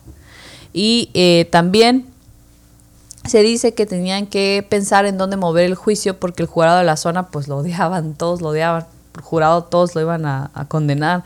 Entonces lo cambian y hacen muy bien la selección del jurado, tratan de hacerlo para poder que sean, que ellos sean eh, imparciales. Sí, neutrales. Todo el mundo quería estar dentro de este juicio y pues en los juicios hay lugares para el público. Entonces para eso, como había tanta gente que quería entrar, se hacía una especie de tómbola para rifar los lugares, quién se quedaba con los, espacios públicos eh, para presenciar el juicio.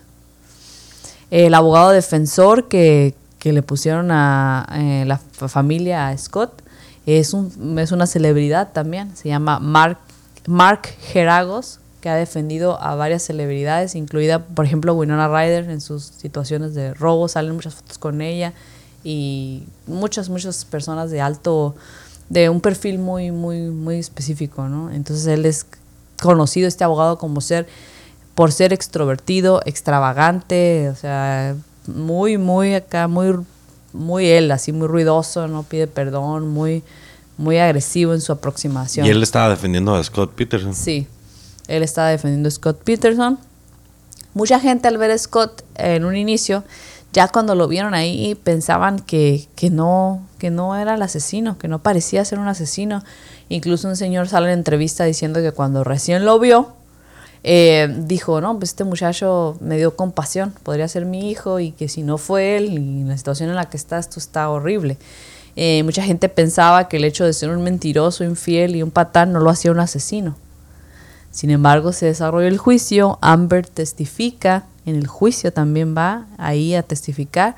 La defensa decía que alguien más fue y que no lo habían atrapado. La idea de la defensa era meter una duda razonable de su culpabilidad.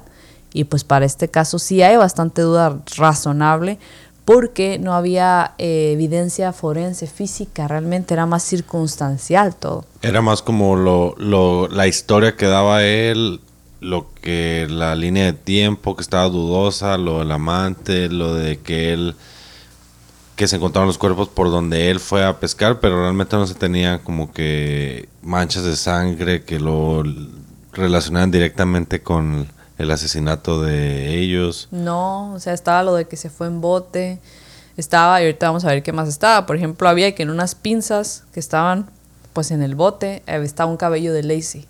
Pero pues Lacey vive ahí, ella le gusta el diseño interior, también, no sé, yo uso pinzas, o sea, no era tan evidente, ¿no? Y bueno, ellos, la, la defensa metía mucho eh, la opción del robo a los vecinos. Ellos, su, su teoría era que ellos sí, a diferencia de con OJ, metieron una posible teoría alterna. Decían que estos ladrones que habían robado a los vecinos, eh, eh, eh, había dos opciones. Intentaron robar a Lacey y ella pues se resistió y terminó todo muy mal. O ella iba paseando a su perro y vio cómo robaban y les dijo algo y ellos la atraparon para no tener testigos. Y pues la mataron y la hicieron, destruyeron así su cuerpo para que pareciera otro tipo de asesinato.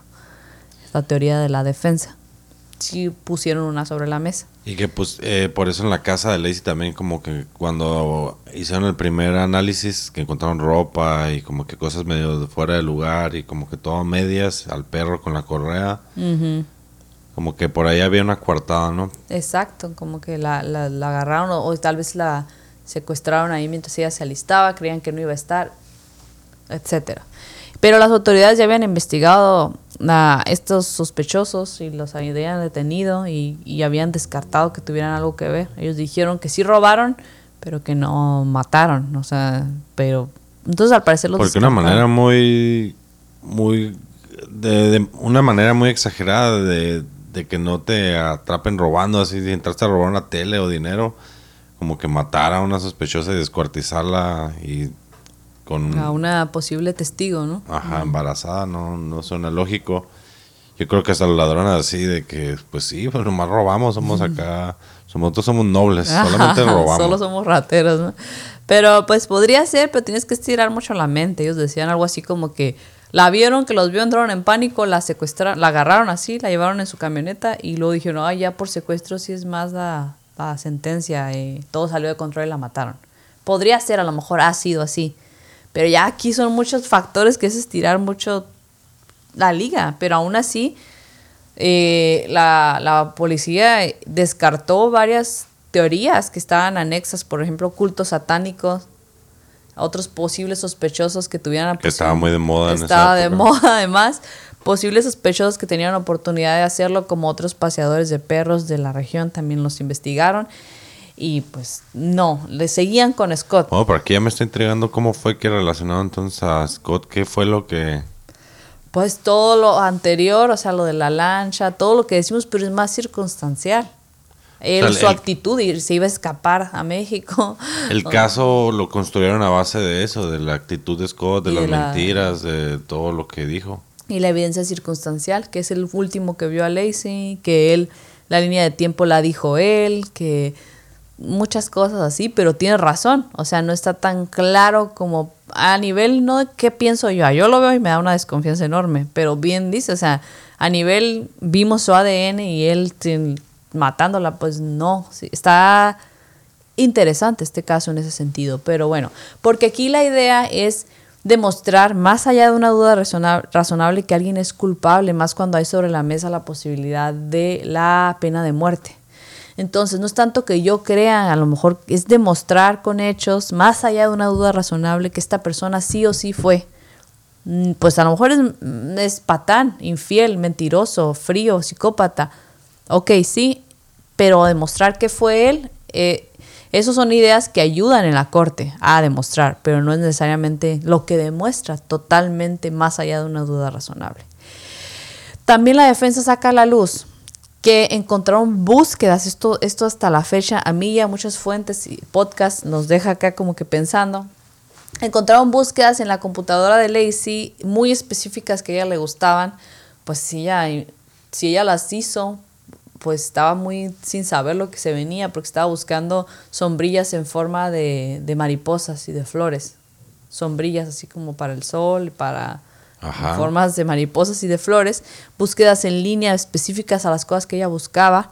Y pues las opciones, eh, la defensa dice que pues eso demuestra que Lacey estaba ubicada ahí cuando Scott ya estaba pescando. Eh, y y la, la parte acusadora dice que Scott hizo esas búsquedas fingiendo ser Lacey para tener más coartada.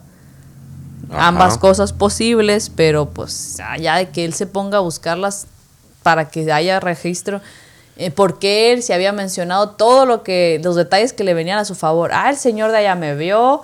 Eh, es- Lacey estaba viendo Martha Stewart. Ah, ese episodio donde menciona antes, también no se los dije. ¿Por qué no dijo, ay, y estaba buscando la defensa dice, ¿por qué si él ha dicho todos esos detalles que le puedan ayudar? ¿Por qué no, si él lo hizo para, para tener coartada, por qué no dijo, ay, miren, estaba buscando ella estas Pues, sombrillas? puede ¿no? que no lo dijo para, para entre todas las tonterías y como se, se fue descubriendo todo, tal vez como para no confesar que él sabía que estaba buscando no sé qué. Exacto, pero entonces ahí entra esto, como que no se sabe, ¿verdad? Está com- complicado. Eh, la dificultad más grande de este caso es que la evidencia para cualquier lado no había mucha evidencia física o forense, o sea, la evidencia era más circunstancial. Sí, ese es el problema, que no hay que los conecte. ni siquiera las otras opciones alternas, no hay quien que las conecte. Aún así, con todo lo que estaba acumulándose en su contra, comenzaba muy difícil ser, o sea, a pesar de que no había suficiente evidencia física, comenzaba a ser muy difícil el pensar que no era él el responsable. Algo más que encontraron en el bote y en el como garage que tenía Scott eran todos las uno los ingredientes y dos eh, algunas anclas hechas con cemento. Esas anclas eran muy importantes porque se cree que Lacey, o una de las teorías más fuertes de los forenses, es que Lacey eh, la hundieron en el agua con anclas atadas a sus extremidades y al cuello para que no subiera el cadáver. Con estas anclas de cemento podían ser perfectas y que con la descomposición, con el peso de las anclas, se le desprendió la cabeza y las extremidades. Ay, güey. Entonces encontraron todos los materiales ah, para hacer estas anclas. Todas las, eh, todas las anclas perfectas de la medida perfecta para esto. Pero la defensa dice, todos los que pescan, eh, hacen sus, no todos, pero los ávidos a pescar, hacen sus anclas para su barco. sabes a pescar como Scott Peterson que Sí. se le ocurrió ir a pescar después de... Exacto, después de tanto tiempo. Además, ahí también salió a la luz que él dijo primero que él había comprado ese bote, pero que había rastros de que estaban ellos tratando de ahorrar, que porque habían tenido algunas cosas, pues venía un bebé y todo, que incluso Lacey había eh, tenido que vender algo de su joyería para juntar, pues para cosas que tenían que hacer. Y él les compró eso. Y luego en un momento dado Scott dijo que, ah, pero lo compré también para regalárselo a mi, a mi suegro que le gusta pescar. Entonces es como que para qué era mucho rollo. Ese bote, les juro que en serio vean un episodio del puro bote. yo lo que quiero saber es cuándo fue que compró el bote. ¿No hay una fecha de Sí, lo compró el mismo diciembre, temprano en diciembre compró el bote. Mm, y esto ya lo puede relacionar con que ahí fue donde conoció a Amber. Sí, ya había como ya que tenía ahí medio en la mente todo un planecillo. Exacto, todos estos... eh, la, la acusación tenía eso sobre la mesa. pues. Y no encontraron las otras... ah, suena horrible lo que voy a decir, pero no encontraron las otras extremidades de Lacey. No hay registro de que hayan encontrado su cabeza ni sus extremidades. Sin embargo, yo no lo tengo, pero eh, no sé, a lo mejor sí, y por ahí yo no lo investigué bien, o no lo encontré más bien completo, o también hay partes, como que a lo mejor muchas partes en este caso, por ejemplo, no hay fotos, de, de y está muy bien eso, o sea, de que ha mantenido cierta, cierta distancia y muchas cosas solo saben los forenses, etcétera. Pero no hay, no lo tengo yo aquí en mi investigación. Déjenos los comentarios si saben ese, ese detalle, estaría, está muy eh, siniestro, pero sí es importante saberlo, o sea, si encontraron los restos. Y bueno, pero ya andan que si esto, que el otro en el juicio, aquí ya estamos en esta parte de la historia. Y pero llega Amber y ponen las llamadas en el juicio. Independientemente si las llamadas demuestran que él andaba matando o no, el jurado, que es el que va a decidir, hunde mentalmente Scott al escuchar estas llamadas, porque se le hace una persona, es una prueba de carácter. Frío, su esposa está desaparecida y está fingiendo que está en París y mantiene hablando con la amante, hablando de su futuro, diciéndole cosas así. Y calculador. Entonces, ponen estas llamadas. Aún así, y a este punto y hasta estos días, eh, Scott sigue siendo apoyado por sus padres y su familia. Pero todos los demás que no son sus padres ya están en así de que lo odian, hasta los que al principio vieron que podía no ser culpable. El jurado deliberó por alrededor de nueve días y ya salen con una respuesta. Scott Peterson es encontrado culpable de homicidio en primer grado en el caso de Lacey con circunstancias especiales y culpable de homicidio en segundo grado en el caso de Connor. Y es sentenciado a pena de muerte. Así, directo, a pena de muerte. Pena de muerte. Scott, eh, ante su sentencia, se mostró frío. Y otra cosa que también eh, sacó mucho de, de- sus casillas al jurado y a la gente que estaba ahí, es que si bien y muy bien, qué bueno que no hay fotos para respetar todo esto de la- del cadáver de Lacey, de Connor, todo esto no están sobre el internet ni nada, eh, pero dentro del juicio sí las pusieron. Y se dice que Scott no reaccionó nada ante ver las fotos de los cadáveres de su esposa y su hijo. Para que el jurado viera la gravedad del asunto y de que si, si bien no había evidencia así de que este fue porque aquí está la sangre, pero todo, todo apuntaba que fue él y que miren lo que hizo, pues fue Y él. miren su reacción. Y miren su reacción. Eh, y bueno, y si bien él se mantenía frío ante las fotos, ante su sentencia, después ya en la cárcel hay un audio de él diciendo, eh, estaba frío, en realidad sentí que se me puso la mirada borrosa, los pies se me separaron del piso, me quería desmayar, pues tenía esa cara, pero por dentro, etcétera, ¿no? Que válido también puede ser, pero la, aquí la cosa es que la gente lo está viendo frío y eh, la defensa sin aliento ante el cuando ya dan la sentencia. Las amigas de Lacey comentan sentir inmediato alivio cuando se dictó la sentencia. Ellas ya, por todo lo que habían visto de él, pensaban que definitivamente había sido él. La gente afuera estaba festejando, festejando. Tampoco es un momento feliz, o sea, es un momento, pues qué bueno que lo acusaron si crees que es él, pero estaban como si festejando, brincando, todo. Y bueno, salen los padres de Scott y la gente que está afuera contenida les empiezan a gritar eh, cosas eh, como espero estén orgullosos de su hijo. No, esa es la parte zarra, porque pues los papás que no, ellos no hicieron eso. No, y volviendo a la mamá de Scott, a Jackie, ella es una persona que lleva oxígeno permanentemente, tiene una enfermedad eh, mm, crónica y además su, su historia trágica que tuvo antes y todo esto, y aparte ahora esto con su hijo, su hijo, el, el Golden Boy, como le dicen, y ay, pues no sé, o sea, que tanto es culpa de los padres, los padres tienen que ver con todo, es algo que ya hemos tratado aquí, pero no creo que sea para gritarles a ellos, ellos también están pasando por una tragedia. Pues bueno, casi inmediata- inmediatamente después de, la, de sentenciar la pena de muerte, eh, comienzan las apelaciones. El, el abogado dice, vamos a irnos con todo para apelar este caso. ¿Y qué nos queda después? Scott en la cárcel. La madre de Sharon dice que jamás superará esto, pero que los días de despertarse y solamente volver a la cama todo el día ya son menos. Ya vive la... Ah, perdón, otra vez.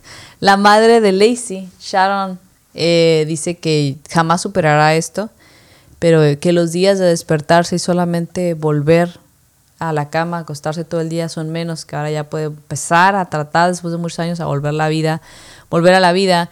Mientras tanto, y es que hay demasiados datos de este caso, pero otro dato que me acordé es que cuando Lacey estaba desaparecida, a las semanas de estar desaparecida, un mes si mal no recuerdo, eh, él estaba pensando, pues vendió el carro de Lacey, estaba pensando en vender la casa y mudarse, cuando le decían que sí, porque estaba viendo todo eso, él decía, pues en algún momento debo seguir adelante. Pero, pues... Pues lo mismo que estábamos van cuando pasó semanas. eso, que él estaba muy desapegado de la búsqueda. Exacto. Entonces, bueno, la madre, sin embargo, años después dice que apenas le está haciendo más fácil seguir adelante. Pues un poco, ¿no? No fácil, pero digamos que está menos eh, hundida por esa tragedia. Ella dice que, que te dicen, o sea, tú ves esos casos y dices, ay, perdón un hijo, yo entiendo porque tengo hijos. Y dice, dirigiéndose a toda la gente que tiene hijos que no le ha pasado eso, que realmente no saben lo que se siente cuando ya te pasa eso. Y aparte de una manera tan pues macabra y siniestra como que el esposo la, le haya hecho eso y de la manera en la que apareció el cuerpo. De y el- su nieto. Y, y su nieto que todavía ni nacía. O sea que Ay. si lo, si lo ponemos de la manera más siniestra, nació a causa de la muerte de la madre. Ujú. Y probablemente nació con vida esa, sobre la mesa y murió, no sé, ahogado. Esto es muy trágico, muy Sí, trágico. demasiado. Y, y ella dice, eh, si no querías estar con ella, si estabas desapegado, ¿por qué no nada más te divorciaste? Es- pensando eso Scott desesperadamente, ¿por qué no te se fuiste nomás? O sea, ¿por qué la tenías que matar? ¿Por qué la tenías que matar? Ella que está totalmente convencida de que fue él, pero sin embargo hay mucha gente que cree que no fue él. A la fecha hay gente A que la no. fecha hay gente que cree que no y él fue no él. ha confesado nunca Él nada. ha mantenido su inocencia hasta la fecha. Órale. Hay una página dedicada a salvar a Scott Peterson que tiene muchos seguidores que creen que no fue él o que, y además que creen que tuvo un juicio injusto. Eh, mucha gente lo defiende. Hay debates Pues tenía buen abogado. públicos. Tenía un muy buen abogado, muy experimentado y hay muchos debates públicos sobre esto. Y, y bueno, esto también sale a colación o sale aquí este tema y muchos otros eh, programas de True Crime en video, en podcast, están retomando el tema de Scott Peterson, Lacey Peterson, su trágico caso, eh, porque incluso lo están haciendo un reboot, si ya lo habían hecho este episodio antes, porque hay noticias sobre el caso Actualmente en este año. actualmente, actualmente. Siguen apelando la sentencia y por fin encontraron suficiente material como para que se haga oficial que se hará un nuevo ju- juicio con respecto a la sentencia de Scott Peterson debido al parecer por diferentes situaciones injustas alrededor del jurado que tomó la decisión de la pena de muerte. Y al parecer la nueva fecha para este nuevo juicio de la sentencia, no de culpabilidad, sino de la, de la pena de muerte, eh, sería para este año 2021. Eh, porque encontraron que, por ejemplo, en el jurado había una eh, varias mujeres que habían, una mujer en particular que había estado embarazada, que una vez alguien la persiguió embarazada para matar a su hijo o algo así, y que fue así como que ella, pues obviamente en contra. Y que la gente que decía que estaba en contra de la pena de muerte en, el- en los cuestionarios, la sacaban del jurado. eh, que las medios hicieron que todo mundo en todo Estados Unidos no había dónde mover el juicio, lo odiaban. Que varias cosas de la investigación, por ejemplo, varios detalles que igual en el videoapéndice vemos, videoapéndice vemos, eh, están, y sí es cierto, sí había de dónde sacar una apelación y lo lograron. Ya en 2021 se vuelve a hacer el juicio. Ante esto, la familia de Scott lo sigue apoyando, su inocencia, todo. Y la familia de Lacey dicen que no, por favor, que no hagan la, No, la nueva. también decimos que no, por favor. Sí, que no hagan el nuevo juicio porque la mamá de Lacey en algún momento dijo que si bien es cadena perpetua la otra opción, eso abre posibilidades a salir en algún momento. Eh, hay una pequeña posibilidad de salir eh, bajo, eh, ¿cómo se puede decir? Libertad condicional. Hay una mínima en 15, 20 años y él, ella está segura que si él sale va a hacer más daño a más mujeres. No importa el momento, la edad, etcétera. Ya estas, en estos tiempos. Sí, pues alguien que cometió este acto y que no lo confiese, ya de entrada ya tiene algo pudriéndose dentro de ellos. Entonces, si sale, siempre va a tener ese, ese mal dentro de él. Sí, para la gente que cree que es, él es culpable, es así. Pues vamos a estar al pendiente de lo que pase, ¿no? Sí. Y, ver- y yo creo que ya cuando pase esto nos vamos a enterar y vamos a hacer otro episodio dedicado a esto. Aparte del videoapéndice que, del, que vamos a hacer de pues de, de varios material que, es, que está relacionado a esto. Sí, hacemos eh, el videoapéndice con eso. Tal vez hablamos más a detalle del extraordinario parecido que nos da con Gone Girl. eh, te digo, no en cuanto a la resolución, sino en cuanto a varios detalles del proceso. Vemos qué pasa con el caso. Incluso podemos ver algún documental más, porque es demasiada información la que hay en este caso. Y hasta la fecha, Roberto, pues no se sabe qué pasó. No sabe qué pasó, porque la que sabe es Lacey, está muerta. De hecho, me, Y- eso fue lo que me entristeció ahorita que dijiste de que actualmente está otra vez el, el caso. Me gustaría haber pensado que es porque se encontró evidencia que ya lo conectan directamente al asesinato y que ya le pueden hacer directamente la culpabilidad y la sentencia completa de la pena de muerte y no lo contrario, que es en defensa y que no se encontró ninguna relación o evidencia física de que él fue. No, sin embargo está sentenciado y como no admite su culpabilidad, pues no dice cómo fue que la mató, qué pasó, no se sabe exactamente, solo se hacen conjeturas. Y este caso tiene mucha controversia. Scott está en, el, en la pena de muerte desde hace muchos años y se sabe que en California hay mucha gente esperando para ser ejecutada la pena de muerte y que pues lo más posible es que aunque le cambien su sentencia, de todas maneras, aunque no se la cambien más bien, él puede que muera de causas de naturales o alguna otra enfermedad dentro, del pabellón de la muerte. Eh, hay controversia mucha en este caso, de verdad. Yo sé, a lo mejor algunos de ustedes tienen opiniones muy fuertes con respecto a este caso, porque es un caso que tiene mucha controversia y todas las opiniones son válidas. Estamos viendo nosotros desde la barrera todo lo que podemos investigar, pero incluso hay, porque la hay controversia con el hecho de que fuera Scott el culpable. No está, no toda la gente piensa igual. Mucha gente, de hecho, cree que no es culpable y mucha gente participa activamente por sacarlo de la cárcel. Y también eh, algo que igual podemos analizar un poco más a fondo en un video apéndice o en un episodio más de crónicas es que, y lo dejamos solamente sobre la mesa, es que alrededor de la misma época, alrededor del mismo lugar, en ese tiempo había un, varias muertes de mujeres embarazadas. Hubo algunas muertes más de mujeres embarazadas. Estirando la liga de la zona, del tiempo, etcétera, pero se cree siempre se ha creído que en esas épocas hubo un asesino de mujeres embarazadas. Pues siempre hay asesinos de todo, así que no sé, eso se me ha quisido estirar mucho la liga. Sí, pero bueno, igual lo discutimos porque está sobre la lo mesa. discutiremos, lo discutiremos. Pero ya, ya les quiero dejar la pregunta del caso. Y la pregunta del caso es, y esto es muy complicada, es, ¿creen que había suficiente evidencia para condenar a Scott Peterson más allá de una duda razonable?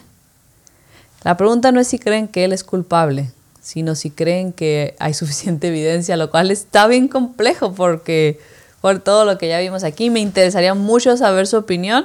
Sí, que No. tal vez que hagan su propia investigación ahí un poco para que vean, Nos ayuden. Ajá, que nos ayuden. Y qué bueno que llegaron hasta el final del programa para escuchar la pregunta del caso y que nos contesten, porque Gracias. ¿dónde es que nos pueden contestar?